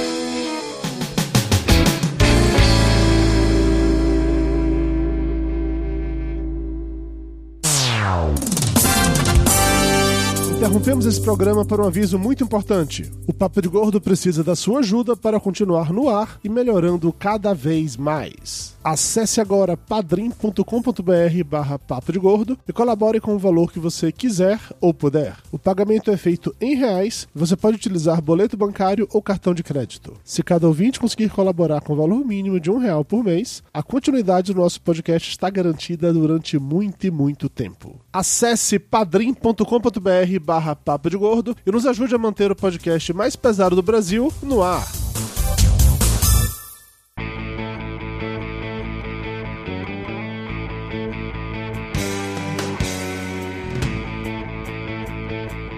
Agora que passamos a lista, eu queria comentar alguns pontos curiosos da, da série que eu acabei incorporando na minha vida. Um deles é a frase que nada de bom acontece depois das duas da manhã. Caralho, velho. Isso é um conceito idiota lançado na série em um dado momento. E depois parece que é esquecido, mas lá na frente isso volta. E sempre que alguma desgraça vai acontecer, essa porra desse nada de bom acontece, volta, velho. E eu acho isso muito legal porque é um negócio que na minha família, eu- eu- de criança, eu cresci ouvindo que quando o telefone lá de casa tocava no meio da madrugada, era problema, alguma merda muito grande aconteceu. Então o telefone tocar de madrugada sempre é problema, sempre é uma merda. E na hora que o cara veio com essa que nada de bom acontece depois das duas da manhã, nossa, bateu direto. Eu lembrei todas as vezes que o telefone de casa tocou de madrugada e era porque, putz, sei lá, estavam roubando o posto de gasolina de meu pai, ou alguém morreu, alguém bateu o carro, sabe? Sempre era desgraça. Falei, caralho, foi tocando forte assim. E outra coisa que eu também achei, achei muito legal que eu incorporei pra, pra minha vida, não é o Naked Man, quem fez isso não fui eu, foi outra pessoa presente nesse chat, tá? É, é importante destacar isso, mas o lance do. Do uh, also. do- como é a frase que você falou, Esquilo, no, no início da- do programa? Como era? Não. Quando eu tô triste. Você quer que eu fale inglês de novo? Não, mas eu, eu, vou, eu vou usar a tradução do áudio. Ô, Esquilo, você, boa, fala, né? você fala bem, porra. Fala inglês, cara. Que besteira. É porque o, o sotaque matogrossense é parecido com o inglês, cara. É, relaxa. Não, mas a tradução ficou boa, né? Que quando eu tô triste, eu paro de estar triste e fico foda. Então, eu sempre fui uma pessoa que esconde o sentimento de tristeza. Eu raramente deixo transparecer que eu tô mal. Eu sempre escondo isso e, sabe, tento ficar acima, tento ficar me sentindo bem. Sabe aquela parada de deixar os problemas do trabalho de ir pra casa? Coisa assim. E aquela parada também do Barney bateu foda comigo. E eram, eram coisas. A relação de amizade do Ted com o Marshall bateu forte comigo, tenho relações assim com amigos. Eram coisinhas que iam funcionando e que, se já não faziam parte da minha vida, eu fui incorporando. Isso me fazia sentir ainda mais parte do grupo. É, é muito louco essa porra, cara. E isso explica muito da personalidade do, do Barney, né? Não quer dizer que ele era alegre, pra cima o tempo inteiro. Não, era a filosofia dele, né? Que ele, ele tinha muitos momentos que ele tava pra baixo, mas ele usava essa filosofia de simplesmente, inclusive na- nas partes que ele estava mais triste, onde ele fazia algo mais louco pra ficar awesome. E eu uso algo parecido na minha vida, que já usava antes e me identifiquei, que é as- a- os problemas a gente vai ter que resolver de qualquer jeito. Então vamos resolver com bom humor, que é mais fácil, facilita. É basa- basicamente a mesma filosofia, né? Tá com problema? Não, primeira coisa, bom humor. Vamos resolver esse negócio com bom humor, sem, sem aumentar o problema. É, nas curiosidades que eu vi na internet, eu vi que o, o Neil Patrick Harris. várias curiosidades, né? A primeira, que eu- durante a série, que ele assumiu que ele era gay. E, tipo, ele era um ícone do, do pegador. E ele, ah, no meio da série, de- é, assumir que foi gay foi algo muito interessante. Até ver a reação do pessoal, né? Que foi, não, ele é. Ele é, ca- É, ele é ele casado, é inclusive. Ele é casado, inclusive, com o namorado. O namorado da Lily, o Escura. E tem, e tem Isso, filhinhos que é. fazem cosplays muito legais no, no Halloween.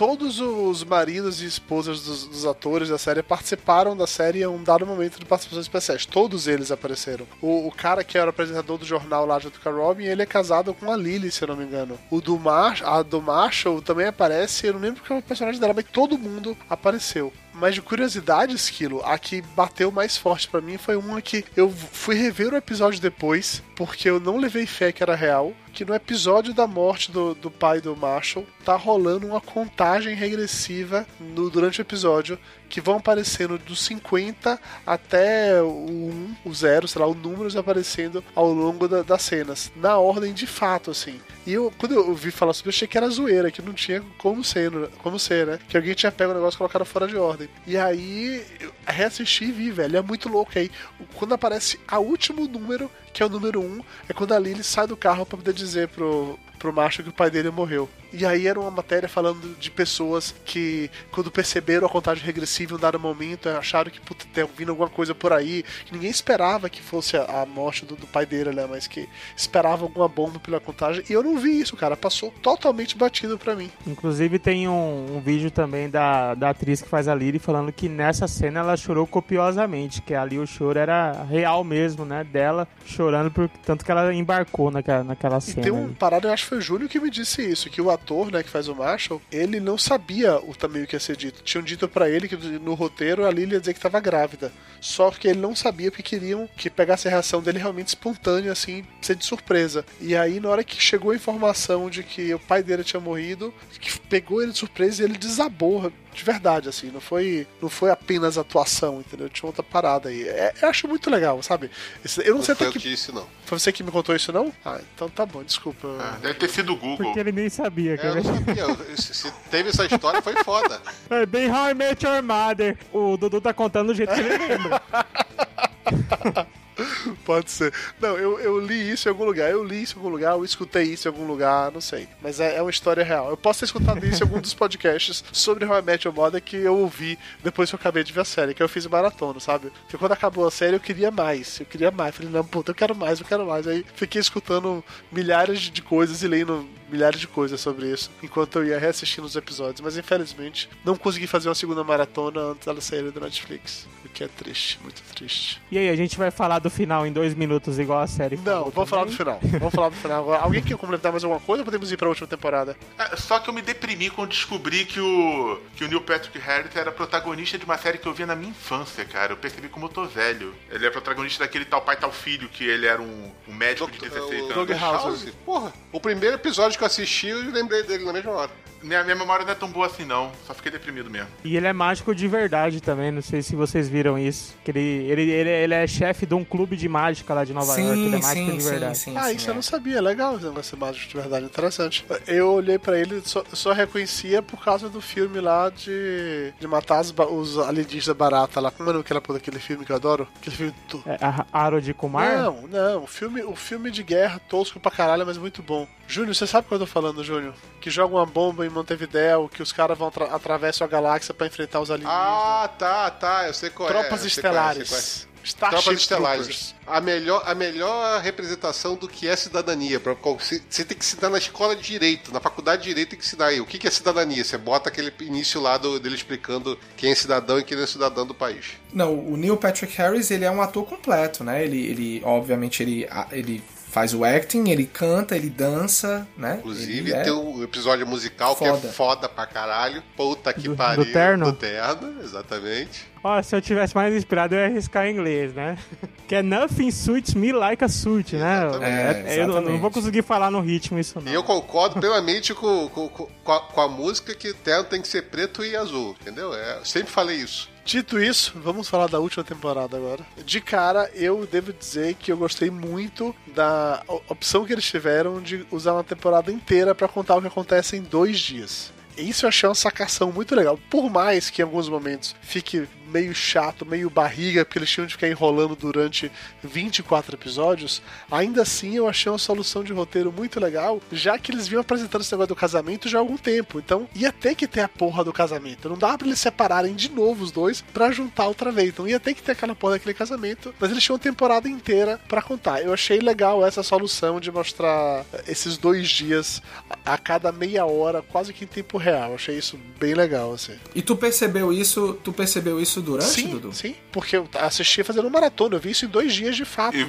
e foi um tremendo risco que eles compraram, cara, porque foi É, muito bom. eu, como tinha segurado e tava esperando a Karen chegar é, pra- junto comigo pra assistir, eu percebi. Eu já, eu já fui assistir a última temporada e já tinham me dado spoiler que era 20 episódios de casamento. Então acho que eu fui mais preparado. Eu Não sei se quem acompanhou É. no dia a dia já sabia, né? Não, eu não sabia. Eu, na verdade, eu, eu só me toquei disso quando o Dudu me mandou, me falou.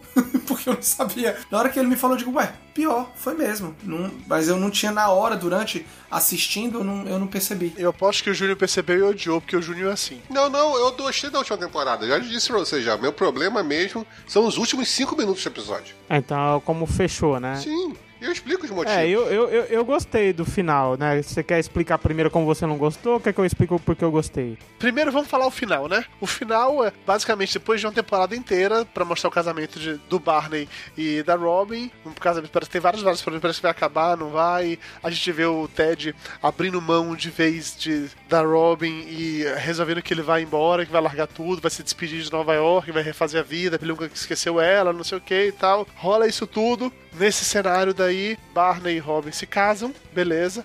Ted conhece a mãe, né, na- depois da festa do casamento, beleza, massa, maravilhoso. A Tracy, né? A Tracy, que é, é bem legal a, a relação dos dois, é bem legal os dois conhecendo, achei bem massa isso. E aí, acabou o casamento, rola um salto no tempo, que a gente vê que Barney e Robin se separaram, ok, pra mim foi plenamente factível, eu ach- eu achava que isso iria acontecer, sendo bem sério com vocês, eu não sei como alguém acreditava de fato que aqueles dois eram pra ficar, não consegui visualizar isso como Não, cenário. e, nunca. e se separaram de uma maneira muito legal, porque separaram bem.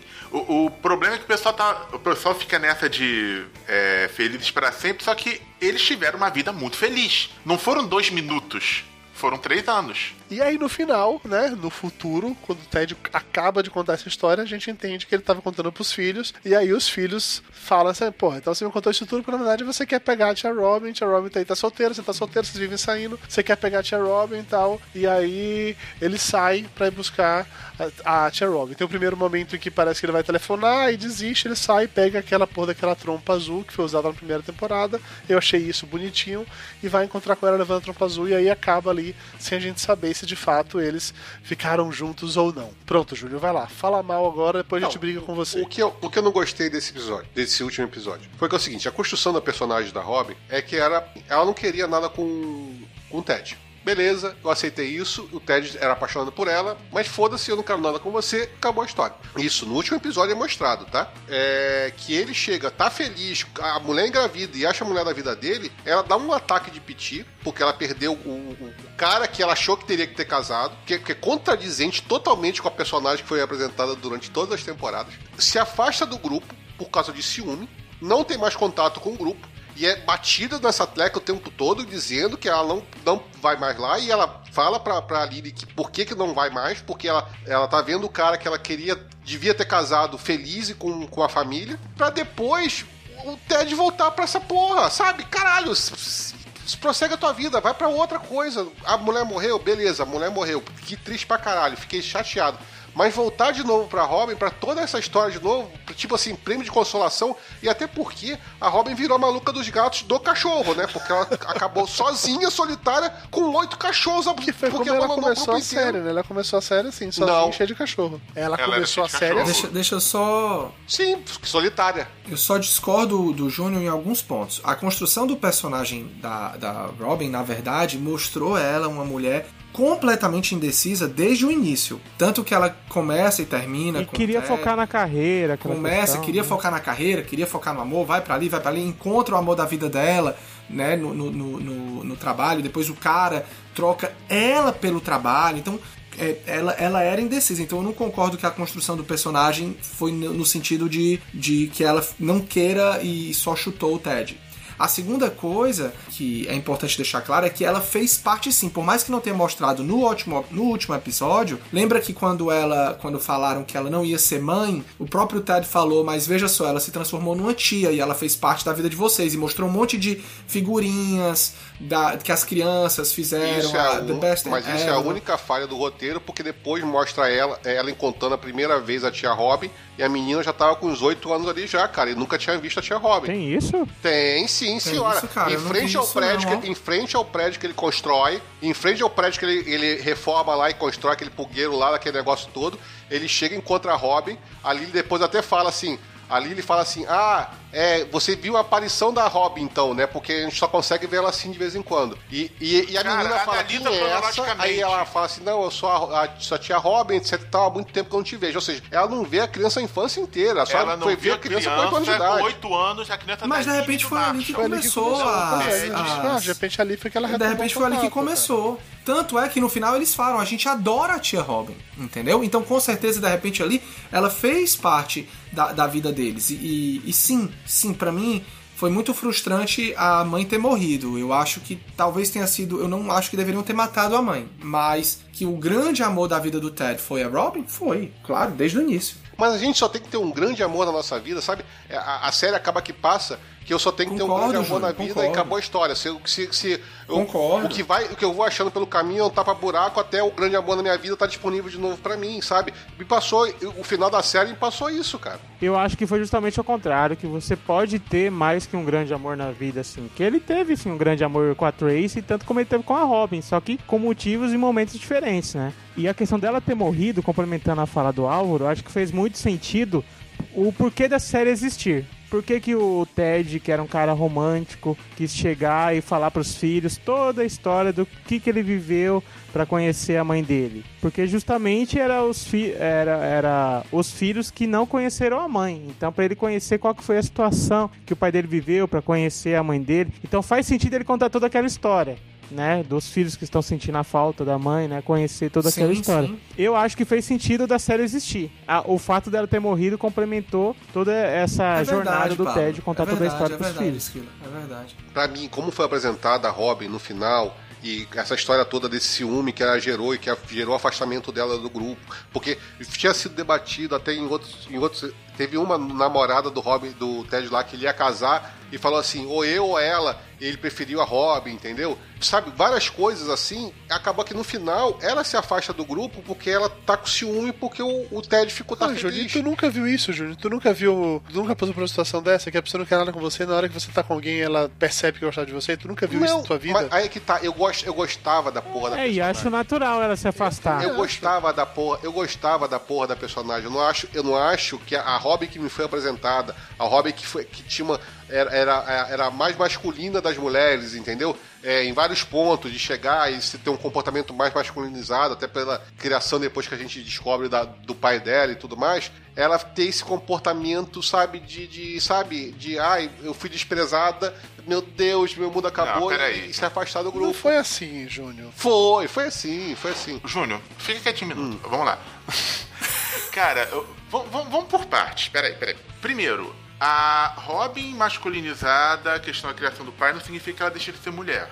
Tá? Ela tem sentimentos femininos, assim como o macho tem sentimentos femininos. Não vamos também definir masculinização ou feminização aí nessa, nessa Exatamente. questão. Mas eu não disse isso. Lúcio. Júnior, Eu te cala a boca, eu deixa eu falar. Eu, Não, não calo. Eu, Eu- eu fiquei falar- calado palavras quando na minha você boca, não falava. faça isso. É, tudo bem que, na verdade, o meu fone não estava funcionando. Por isso que eu fiquei calado quando você falar, porque eu falei muito. O, o Dudu depois vai ouvir. Mas eu fiquei calado enquanto você falava em termos práticos. É, Vamos lá. Então não vou, não vou nem entrar no ponto do que você falou. Eu vou entrar no ponto da construção dos personagens. Em primeiro lugar, a questão, o relacionamento entre o Ted e a Robin, a- tô falando da minha opinião, era uma coisa muito forte. Só que cada um tinha um desejo de vida diferente do outro e que o outro não complementaria isso naquele momento. Eu percebi, então, que é, no final a Robin não foi prêmio de consolação e nem nada do tipo. O Ted ele precisava vi- viver aquela vida com a, com a mãe e com os filhos, precisava viver aquela vida e a Robin precisava viver a vida de crescimento profissional também. Ted viveu aquela vida dele que ele viveria até até a velhice se a esposa dele não tivesse morrido, mas ela morreu. E não foi uma coisa inventada em cima da hora, porque já tinham indicações disso em vários episódios anteriores. Não foi uma coisa forçada. Então ele viveu a vida que ele precisava viver, que ele precisava viver para crescer enquanto pessoa, porque a gente observou que durante todas as temporadas ele não cresceu porra nenhuma, porque ele estava muito focado nisso. Então, a necessidade de casar com uma mulher perfeita e ter filhos estava impedindo o Ted de crescer para além disso. Ele teve essa vivência. No que ele teve essa vivência, ele se sentiu livre dessa necessidade emocional para poder assumir o relacionamento que ele tinha como forte desde o início. E aí, ele foi atrás da Robin.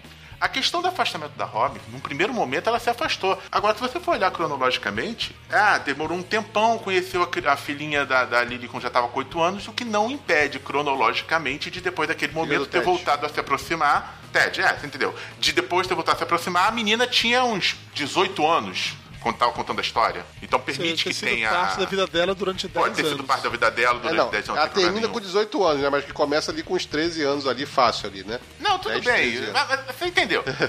Então, é. Não, eles gravaram tudo junto, sabia? Que eles Não, gravaram a é, parte porque das eles tinham crianças envelhecer, junto. Isso aí não tinha jeito. Um até virou Não, mágico, fosse envelheceram. Não, mas eles gravaram na quarta, na quarta, terceira ou quarta temporada as crianças. Tanto é que ao longo das da temporada 5, 6, 7, 8, as crianças já não falam mais nada ou quando falam, falam alguma coisa bem genérica. Se vocês reassistirem a série, vocês né, pe- percebem isso. Então, cara, eu acho que o final foi, na minha visão, foi perfeito e não ficou nenhuma falha, não houve prêmio de consolação nem nada. A Robin teve um crescimento enquanto personagem, até muito mais do que o Ted. E não foi prêmio de consolação, ela não ficou isolada com os cachorros. A gente não acompanhou a vida dela nesse meio tempo e não teve uma narração do que aconteceu com a vida dela nesse meio tempo. Ela pode ter vivido várias coisas. Ela já tinha vivido várias coisas junto com o Barney, inclusive. Honestamente, eu não vejo dessa forma como você viu. Respeito, mentira. Respeito a maneira como você pensa, é, apesar de errado, mas ninguém é perfeito. Você pelo menos fala biscoito, então tudo bem. Eu acho, sinceramente, que funcionou muito bem a série. Quem não gostou. É, é- é porque todo mundo quer o final feliz, quer o felizes para sempre. Não, cara.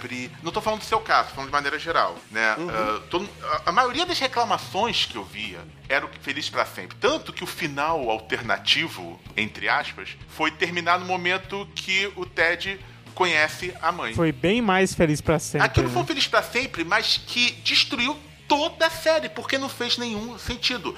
Qual é o motivo de você contar uma história para seus filhos? Não foi criativo, nada. O motivo né? de você contar uma história para seus filhos, você tem um objetivo. O objetivo era aquele. Se você concordava ou não, aí é outra história. Mas o objetivo dele era claro, tanto que as crianças perceberam. Tem um final alternativo que é o que eu mais gosto, que na verdade ele chega, ele acaba antes da- dessa história da ah, você quer ficar com a tia Robin. Cara, Acaba é antes perfeito. dos dois se separarem, na verdade, não é? Acaba na hora que ele só chega nela e ficam juntos, não é assim? Não, não, não, ele acaba, acontece, ele conta toda a parte final, né, que conta que, ah, eu vivi muito tempo com a sua mãe, sua mãe ficou feliz, etc e tal, casamos, etc e tal, e depois ela ficou doente, não sei o que, aquilo outro, veio a morrer, etc, etc e tal. Aí a cena sai do, do, do flashback, né, e volta pra tempo real, ele sentado na frente das crianças. Quando ele começa a falar com as crianças, que a, menina fala, ah, mas você quer ficar com a tia Robin, você sempre quis. Ele acaba antes, exatamente antes disso, com a morte da mãe. Então E ele é tem que sofrer caralho. sempre. Ele tem que sofrer pra toda a Não, eternidade. cara, você não tá entendendo. Ele contou, ele contou uma história pros filhos, sabe? Ficou legal pra caralho. E a vida dele vai continuar a partir daquele momento, a gente não precisa saber. Cara, sabe? mas não faz sentido. O primeiro episódio termina com E foi assim que eu conheci a tia Robin. Que a gente pensa no primeiro momento que é só uma tirada engraçada, mas que no último episódio faz todo sentido o final daquele primeiro episódio. Não faz todo sentido final por causa do que todo mundo virou Team Robin, né? Daí que todo mundo queria que ver, ver o Ted com a Robin, pronto, fizeram Na essa merda. verdade, não. Não, de forma alguma, Júnior. Não, a maior parte da, a maior parte da audiência queria isso. O que eu acho é o seguinte, o final pra mim foi amarrado pelo seguinte, eu penso que foi assim, vamos, esque- vamos fingir pré-primeiro episódio. O- Ele, a mãe morreu, a gente já sabe que ele morreu, ele tá querendo move on, ele tá querendo ficar com a, com a Robin, ele senta os filhos dele, na verdade com a intenção de falar que quer move on, mas ele não consegue acha, encontrar formas de, de, de dizer, olha, eu vou, vou pegar a sua tia Robin, e ele fala, então filhos, deixa eu contar a minha história com sua mãe, pra chegar no ponto em que ele, na verdade, quer ficar com a Robin. Eu faria outra interpretação que eu acho que é, é até vai. Não sei se vocês vão gostar. Que ele para pra falar da mãe e acaba falando só da Robin. O Sim, tempo inteiro, né? Que é quase toda a série. E, e aí é a hora que o, o Ciro fala, "Ah, mas você tá me. Ela fala, usa outras palavras, né? Mas basicamente você tá doido pra ir lá pra, com a tia Robin, você só falou da Robin o tempo inteiro, você não percebe que você ama ela. Eu acho que até é uma, um- é uma outra visão do que por que, que a série existiu, né? Ele foi lá pra conta da mãe e acabou só contando da, da relação da Robin que representava a relação com os amigos ali que ele tinha, né? A maior parte das críticas que eu vi relacionadas ao final da série, eu não vou de novo dizer que foi do Júnior, mas eu vi muita gente reclamando, era que assim, ah, mas o cara passa nove temporadas pra falar da mãe e a mãe só dura uma temporada e morre no final. Puta que pariu, que série merda. A série, Não, a, meu, a meu ver, nunca foi sobre a mãe. A série era sobre a vida do Ted daquele grupo. Só o Não era nome. sobre a mãe. Só, Só, o nome da série que era, Que era sobre a sobre a mãe. o episódio dedicado à mãe foi perfeito e não precisava de mais nada dela. Sim, também acho. Foi, foi bem legal. Assim, a série era até o ponto dele conhecer a mãe. Não era sobre a vida dele com a mãe. E eu achei muito corajoso, absurdamente corajoso, a- essa quebra de no final a mãe morrer. E é, é como o Lúcio bem falou assim. E Júnior, de- desculpa se, se soar escroto, porque você passou muitos anos casado com, com sua ex-mulher, tá? Por favor, não interprete dessa, dessa maneira que eu vou falar agora, mas é que assim, às vezes você conhece pessoas na sua vida em dado momento que vocês ou se conectam ou não se conectam, porque naquele momento específico vocês estavam propensos a isso. Eu conheci Mayra quando eu tinha me divorciado Exato. da, da minha falecida lá, quando eu já estava com idade X, depois de ter vindo por uma coisa específica. Se eu tivesse conhecido Mayra, provavelmente cinco anos antes, dificilmente a gente teria ficado juntos. Porque naquele momento, eu e ela estávamos em outra vibe, pensando em outra coisa, procurando outra coisa. Cinco anos depois, quando eu finalmente encontrei ela, a gente ficou junto, estamos aqui há, há 16 anos. ó. Então, assim, eu não vejo problema nenhum nessa questão de Mas, que. Dudu, deixa eu acabar eu de falar. Peraí, eu fiquei calado Não, o não, não, não, não. Deixa eu acabar de falar. Peraí. Eu não vejo problema nenhum naquele momento no passado eles terem se conectado. E aí, como bem falou o Lúcio, cada um deles tinha uma outra prioridade, tinha um outro interesse, precisava passar por experiências específicas, rodar isso tudo e quando Exato. chegar lá no final se reencontrar. Cara, a gente tem uma história de um amigo comum nosso. Um, um amigo que a ex-mulher dele se separou, reencontrou com o namorado de infância e casou, cara. Veja só, Posso, olha que legal. Eu, eu posso, sim, agora eu posso sim. complementar meu argumento pode. com o argumento que você está dando? Então você está me dizendo que, assim, tipo assim, você veria hoje na sua vida você voltando para a falecida depois de vários anos porque você viu que a, a, a sua.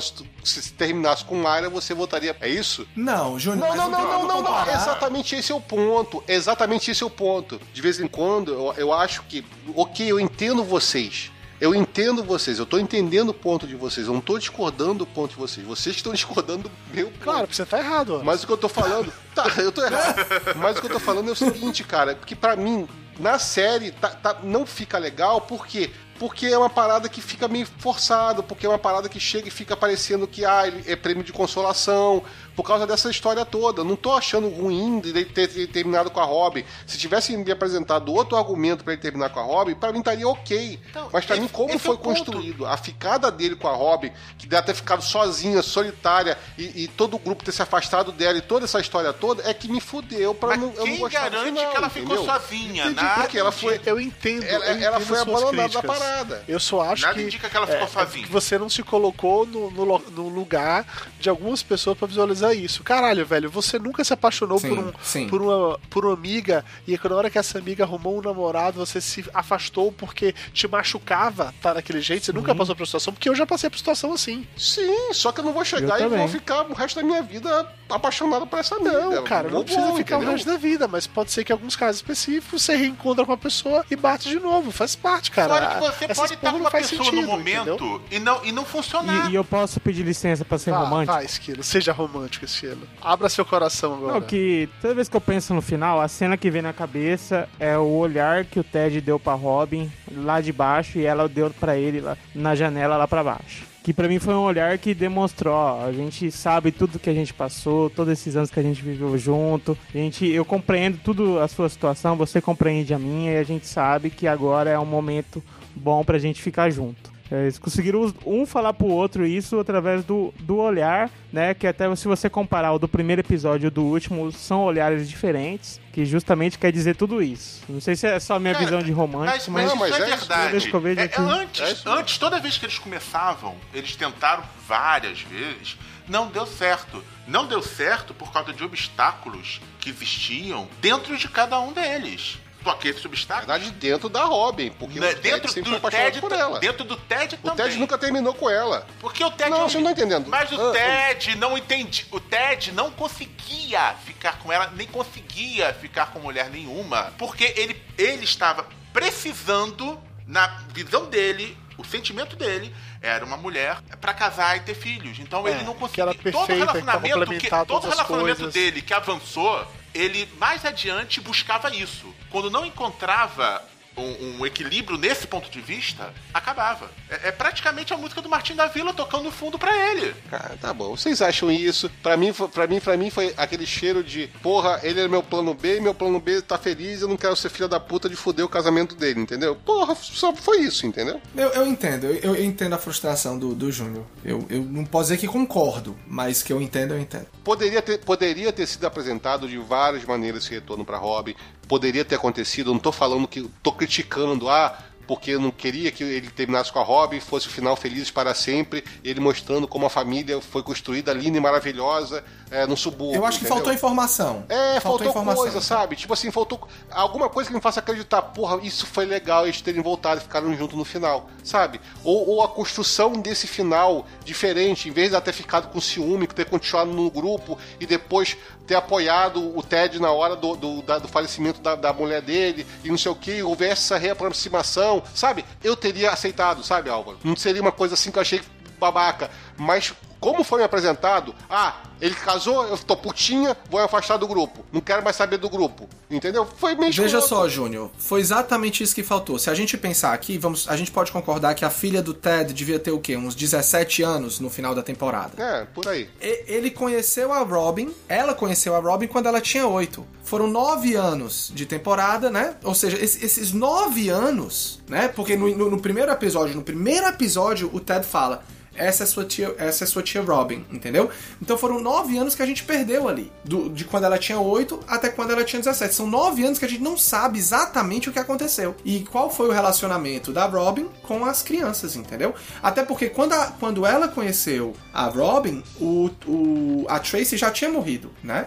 Então a gente não sabe não, como não, quando foi. conheceu a Robin, não, não tinha morrido ainda não. Porque o que passa ali é o seguinte: eles têm primeiro, tem vários. Três flashbacks antes da, da, da- dessa história da, da morte dela. É, um flashback dizendo que dessa história da festa do Halloween, outro flashback do, do Barney tendo filho, a filha, né? Aquele flashback bonito e tudo mais que a gente comentou aqui. E o terceiro flashback que eles se encontram, no- o Ted encontra a Robin na rua com a filha e fala, ah, essa tia Robin, não sei o que, aquilo outro, e aí vai para um quarto flashback que é exatamente a, a Lily falando que a, que a que a Robin desapareceu e não tá mais junto. Aí tem um quinto Mas flashback. Tracy já tinha espera. morrido, né? Não, não tinha não. Aí tem um quinto flashback, o Ted pedindo a mulher em casamento, porque até então eles não tinham casado e estavam com dois filhos já. Aí quando eles vão se casar, a, a mulher do, do Ted pede pra Robin ir no casamento. Aí Verdade. é, é quando eles voltam a estar junto no bar. Aí depois some, não conta mais nada e pronto, ela morreu. Pronto, exatamente. Então faltou isso. Faltou o que aconteceu depois daquele bar. Sim, eu acho O que isso. aconteceu depois que eles se, re- do- que eles se reencontraram pra, pra quê? de repente, curar É, eu não vejo esse necessidade teu coração também. O peludo, né? sentimento é mais forte, gente. Ah, que sentimento mais forte? Eu não tô vendo novela mexicana, não, caralho. Puta Deixa que pariu, sentimento mais forte, não. queria uma outra temporada inteira pra contar esses nove anos, cara. Podia ter contado em 30 segundos, Dudu, com foto, sabe, PowerPoint na tela, e mon- Podia, jogando foto e, e montando, Podia. sabe, o que aconteceu durante esse período todo. Não, não- precisa, não precisa de uma temporada inteira, Dudu. Me dá elementos que eu vou chegar e vou falar assim, ah, maneiro, foi assim que aconteceu. Não, do mesmo jeito que contaram o que aconteceu com todo mundo, né? Ah, Contaram o que aconteceu com, com o dono do bar, contaram o que aconteceu com todo mundo. Não, mas aquilo ali foi um final de coadjuvante. Tudo A- bem, mas poderia ter feito um final de coadjuvante Tá contando bom, uma a gente história. sabe, por exemplo, que o Marshall descobriu o monstro do Lago Ness. A gente Sim. Descobriu num, num, num flash forward. Então, mas eu acho que a gente tem que ficar- é, focar no ponto que o, o plot twist, assim, na cabeça do Ted, que ele realmente ainda estava apaixonado pela Robin, foi no momento X que ele, que a filha dele fala aquilo. Não, Por que, que você não vai correndo lá pra tia Robin? não, na verdade, Assim, a- ele sentia e ele, ele, ele, queria sentia autorização aquilo, mas na hora filha. que ele aceitou, Ele queria autorização dos filhos pra poder fazer isso. Eu acho que ele queria a autorização dos É, ele filhos. queria Isso aí, é, autorização isso aí é claro. Só isso, o estilo. Ele só queria só que os filhos aceitassem. Ficou claro isso? Ficou, Ficou, ficou claro. Ficou, Ele queria ficou que os filhos claríssimo. aprovassem a relação. Claríssimo. Entendeu? Porque o Ted é assim, se você pensar, o histórico do Ted é isso, ele precisa da aprovação dos outros que estão em volta dele, senão ele não consegue fazer nada. Então isso foi a aprovação dos filhos É, porque quando eu assisti, eu fiquei com a impressão que a sugestão veio da filha dele, não ele já Não, ele já... queria fazer Tanto isso que a, a filha fala, vocês são óbvios, vai logo atrás dela, entendeu? Porra, tá um caído pelo outro, vai, vai resolve essa merda logo de uma vez que eu tô de saco cheio desse nhen, Vou, vou até reassistir Júlio, agora, se por mas acaso assim, não... a série acabasse nesse momento que a menina fala isso, ele pega o telefone, aí fala que vai ligar e aí não liga e acabasse ali. Se não tivesse só a cena final dele com a trompa azul, você ficaria incomodado também ou não? Dudu, eu tô incomodado como foi apresentado o retorno pra Robin.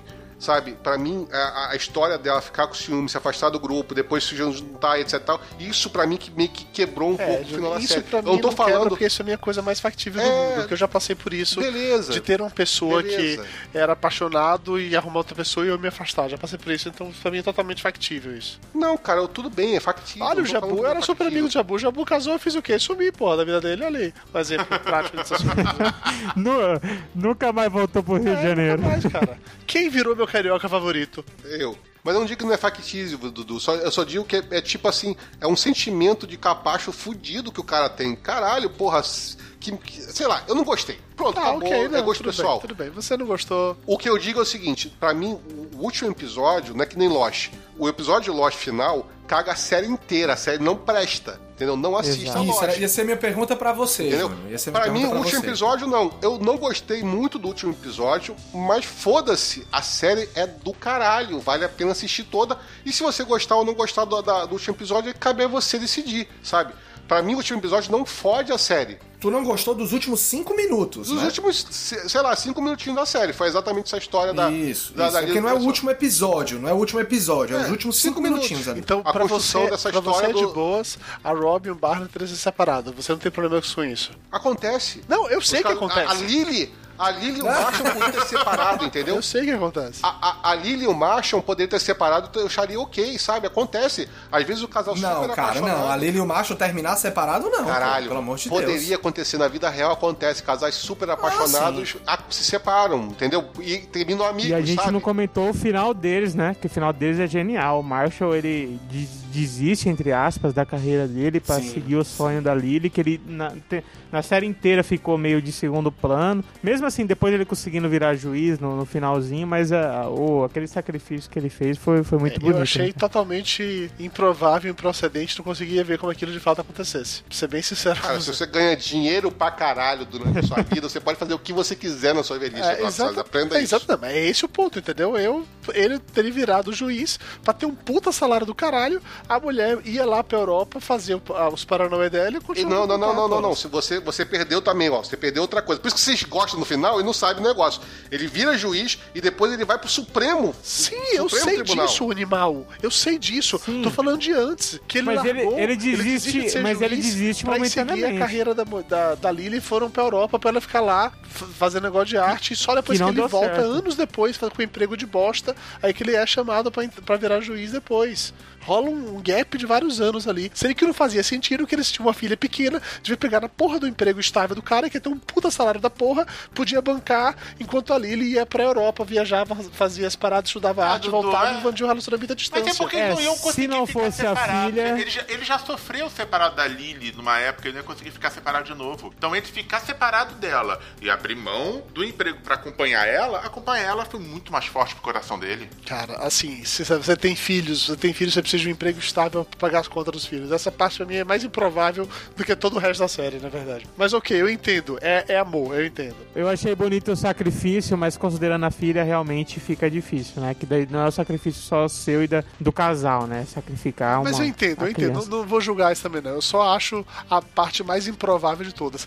E dito isso, voltando pro lance do Barney, eu acho que o final do Barney é o mais legal de todos, cara. Porque assim, o lance de que o que ele precisava na vida dele, a pessoa que queria colocar ele nos trilhos, era a filha, faz todo sentido. Porque a vida inteira, o foco da vida dele era ele. Nos poucos momentos em que tinha outra pessoa se tornava esse foco, era só até aquele ponto em que passava a fase da paixão avassaladora e que ele voltava a viver a vida com base nele. Quando ele teve uma filha, velho, isso mudou completamente. Porque quem tem filho aqui, só o Esquilo pode falar sobre isso. No momento que você tem um filho, a sua vida não é mais tão importante quanto a vida daquela criança. A sua vida passa a ser sobre aquela criança. E isso impactou o Barney de um jeito que eu achei maravilhoso, que pra mim condiz perfeitamente com a personalidade dele. Apesar do Júnior achar que não, porque o Júnior é babaca. Não, não, eu acho. Eu, tá- eu, tô- eu tô- eu ia falar que eu tô, tô achando bonitinho você falando com a voz embargada aí. Tô achando bonitinho você falar Na isso. verdade, é o que foi dando pigarro, não tô chorando, não. Foi só pigarro mesmo. Tá, tá, assume que você tá chorando, Jesus. É, porque depois que eu tive Toblerone, né? Aí, aí, É, aí porra, fiquei você sabe assim, disso. né? A minha vida agora é sobre o gato, não sobre mim. Eu só queria pontuar que eles souberam utilizar que aquele momento na maternidade que você pega, a primeira vez que você vê sua filha, que você ficou imaginando não sei quantos meses na barriga e vê que aquilo é um ser humano, eu não sei o que eu vou viver daqui pra frente até, o, até a minha vida se acabar, mas foi o momento mais sublime da minha vida. Aquele quando eu peguei. Não peguei porque ela tava deitadinha, né? Que você não pega recém-nascido igual acontece na série. Mas a primeira vez que ela abriu o olho, ela me viu, né? Ela não, não viu a mãe, que ela demorou um pouquinho pra abrir o olho e eu tava ali do lado. Então é, eles Conta souberam pegar realmente. vantagem olha lá. Conta, bro, né? Você me viu primeiro do que a mãe. Ela só te carregou nove e meses, mas sente- primeiro fui Cara, eu. a gente aprendeu em How I Met Your Mother que a gente não deve competir quando a gente tá casado. É isso aí, Pelo é amor isso de aí. Deus. Não, mas eu, eu, eu digo que eu, eu estava ali naquele momento com ela e realmente, se eles conseguiram pegar quem já viveu isso, saber que aquilo é, é um momento daquele mesmo sentimento que o Barney tava ali, realmente é, é fatídico. Vamos pra dar nota na série, já tá duas horas de gravação, tá na hora de edição. Não, mas antes da nota, a gente não comentou da mãe, né? A mãe de verdade, a gente comentou porque muito ela é pouco. É, você relevante na história. com ela. é. É irrelevante. É irrelevante, eu Pô, concordo. mas eu gostei tanto dela, principalmente É a forma que ela foi apresentada. Vocês lembram como ela foi apresentada? Que ela primeiro ganhou todo mundo antes de Sim, ganhar o eu achei muito Pô, legal. Foi legal. Isso foi legal. É, a última temporada que ela aparece, que ela tá do elenco fixo praticamente, que ela tá em quase todos os episódios, colocada. Eu acho muito, eu acho a personagem muito legal. Mas a história dela de fato é irrelevante, porque a história não era sobre ela, entendeu? Por mais seja legal. É, e a questão do casamento durar tanto, não era só o casamento, era a mãe aparecendo também, né? Porque eles desenrolaram por causa disso também, que ela aparecia na banda, aparecia depois, e a última pessoa foi o Ted quando o casamento acabou. Acho que isso foi bem, foi bem é, simbólico, inclusive. Ela só apareceu pro Ted no fim do casamento. Ah, Dudu, o que eu, o que eu podia discordar de você, o negócio do, do Barney lá, que até depois eu esqueci, é que na verdade ele não pensava só em nele mesmo. Ele pensava nele mesmo, mas ele também pensava nos amigos dele. Tanto que durante a série ele faz várias maluquices pelos amigos dele. Sim, sim, sim. Inclusive é legal que a gente Ele- vê como ele é é um uma cara bom. boa. É, isso, isso É, é, ele é um cara bom, entendeu? É, ele foi aquele cara que foi. foi alguém sacaneou o cara, escruti- tanto que a gente vê isso na série, né? Alguém fez uma escrutidão tão grande com o cara, tão grande com o cara, que o cara teve uma quebra e resolveu ser escroto com, to- com o mundo inteiro. Aham, não, mas o que eu quero dizer quando falo que a vida é sobre ele é que ele vive a vida direcionada aos prazeres dele, entendeu? Ele- o foco sempre é nele. Ele é uma pessoa boa, ele ajuda os outros, tem os amigos, mas o foco é nele. Ele jamais faria um mega sacrifício pessoal porque, ah, isso vai fazer a Lily feliz. Não, ele atravessa o país pra fazer aquela parada, mas não é um mega sacrifício pessoal pra ele, nesse sentido que eu tô dizendo, entendeu? Eu não iria sair da putaria ou, ou algo É, desse inclusive, jeito, nesse fa- que eu tô falando. Só complementando um negócio rapidinho que quando falaram aí do trem, na verdade eu já tinha falado isso, Dudu vai ouvir quando ouvir a gravação aqui, vocês não ouviram. Tanta co... Inclusive tem muita intervenção minha, muito legal aqui, Dudu, depois você adiciona, finge que o pessoal ouviu, tá? Vocês vão ficar impressionados, assim, como eu falei. É, Quem vai fazer esse programa não vai, vai ter tanta novidade do que quem tá ouvindo pela primeira vez, né? Vai ter dois episódios, né? Um com o Lúcio e o outro depois que você vai lembrar assim, ah, e o Lúcio participou desse podcast. Daí tem um outro episódio com o Lúcio falando. Tem momentos que eu tô falando que eu tô na dúvida se vocês estão ouvindo ou se caiu eu tô falando do nada, mas pelo menos quando tá gravando individual, tá beleza. Só um detalhe complementando rapidinho, é, sem querer botar mais lenha na fogueira, o, o Júnior, é, que reclamou da, da Robin ter se afastado, afastado de todo mundo, é que eu, eu tinha esquecido desse detalhe. O Ted ia fazer exatamente isso ao final do casamento. Sim. Ele ia se afastar de todo mundo. Então, Porque ele queria. Porque o, o Ted queria recomeçar a vida dele e não podia recomeçar junto da Robin. Exatamente. Isso era ponto. E foi o que a Robin é fez pacífico. depois. foi o que a Robin fez. Por que, que o, o Ted fazendo é válido Não, ela não recomeçou é? a vida dela, ela, continu- ela parou a vida dela todinha. Você gente, que tá de dizendo que Deus, ela não- parou, Lu, Você Júnior. que tá Ela dizendo. viajou o mundo Tem elementos. cara. Ela viajou o mundo, Tem ela elementos da série ela que ela continua a vida? Não, Vida só de jornalista é cachorro. Maluca assim mesmo. Só tá cheio de cachorro. Ela tá cheia de tá cachorro. bom. no início ela era cheia de cachorro porque ela gostava de cachorro. Ela só se livrou dos Ela tá com mais cachorros cachorro porque o ainda. Ted exigiu. Seu problema é os É, cachorros. olha. Se não olha tivesse só, cachorro, eu tava Você de. Ela virou a maluca do não, gato. Não. Ela virou a maluca do gato Agora eu falo, rapidinho, lembrei de um detalhe. Você lembra por que, que ela tinha tanto cachorro? Por que, que Não, o não Ted pediu pra ela se livrar dos cachorros? Cada cachorro é presente de um ex-namorado. Ah, é, isso aí. Puta, é Ela tava verdade, Lúcio. cachorro Ou seja, ela teve nada ela- com ex-namorado pra cacete. Ela voltou a namorar com É, um ela voltou a dar pra caralho e ganhar cachorros. É verdade, Lúcio. Bem lembrado, bem lembrado.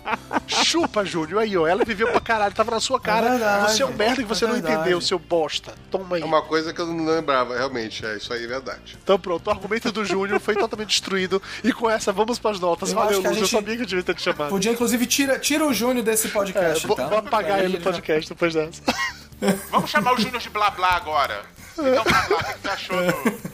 Nossa, porra, Lúcio, você conseguiu virar a cabeça do Júlio, eu tô impressionado com isso. Caralho, agora, agora foi foda, tá certo. Aí, é uma referência que eu não peguei. tipo assim, é, são essas coisas que eu acho realmente chamada maneiro pra caralho.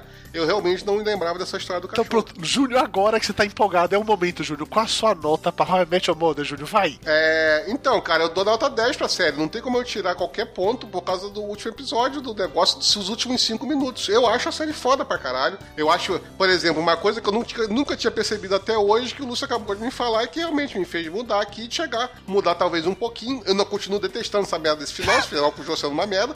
Mas faz um pouco mais de sentido esse final, por exemplo, por causa dessas fases dos namorados e Tá dos pronto, cachorros. ok. Você deu 10, fique por aí, não vamos discutir mais não. Vamos virar pro outro lado. Lúcio Luiz, que nota você dá pra How I Met Your Mother? 10.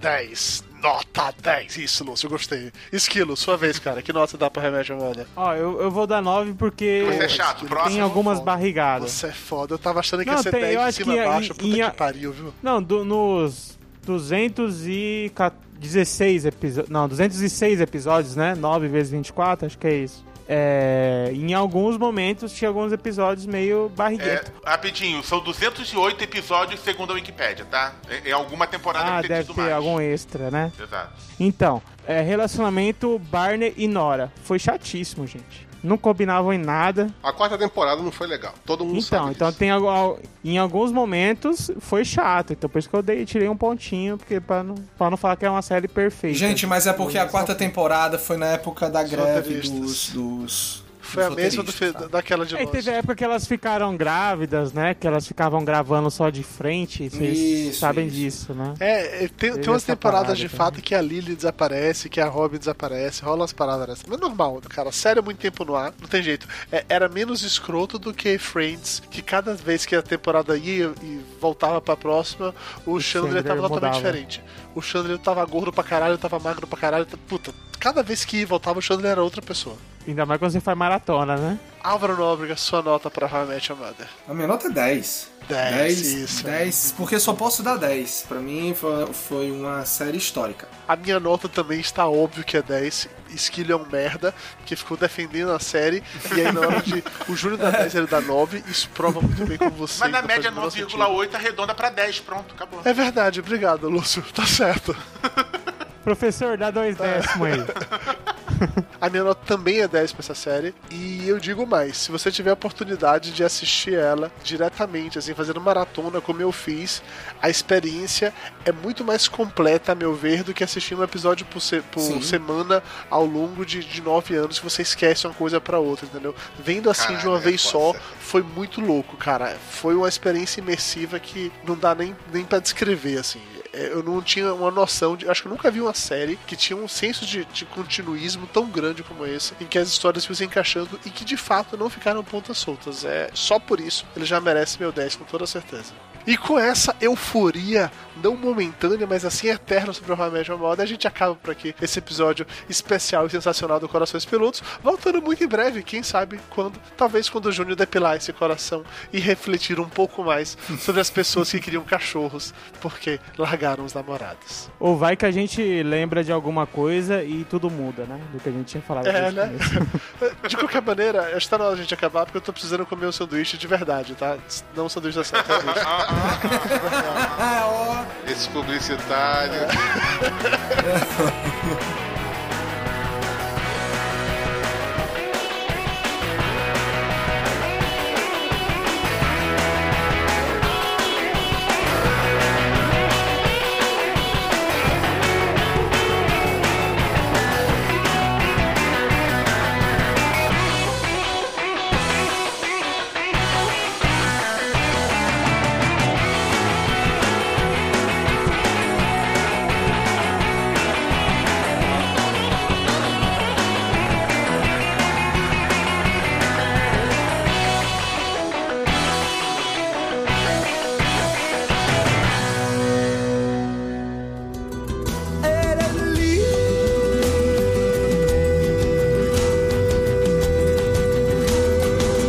se pierda el próximo capítulo de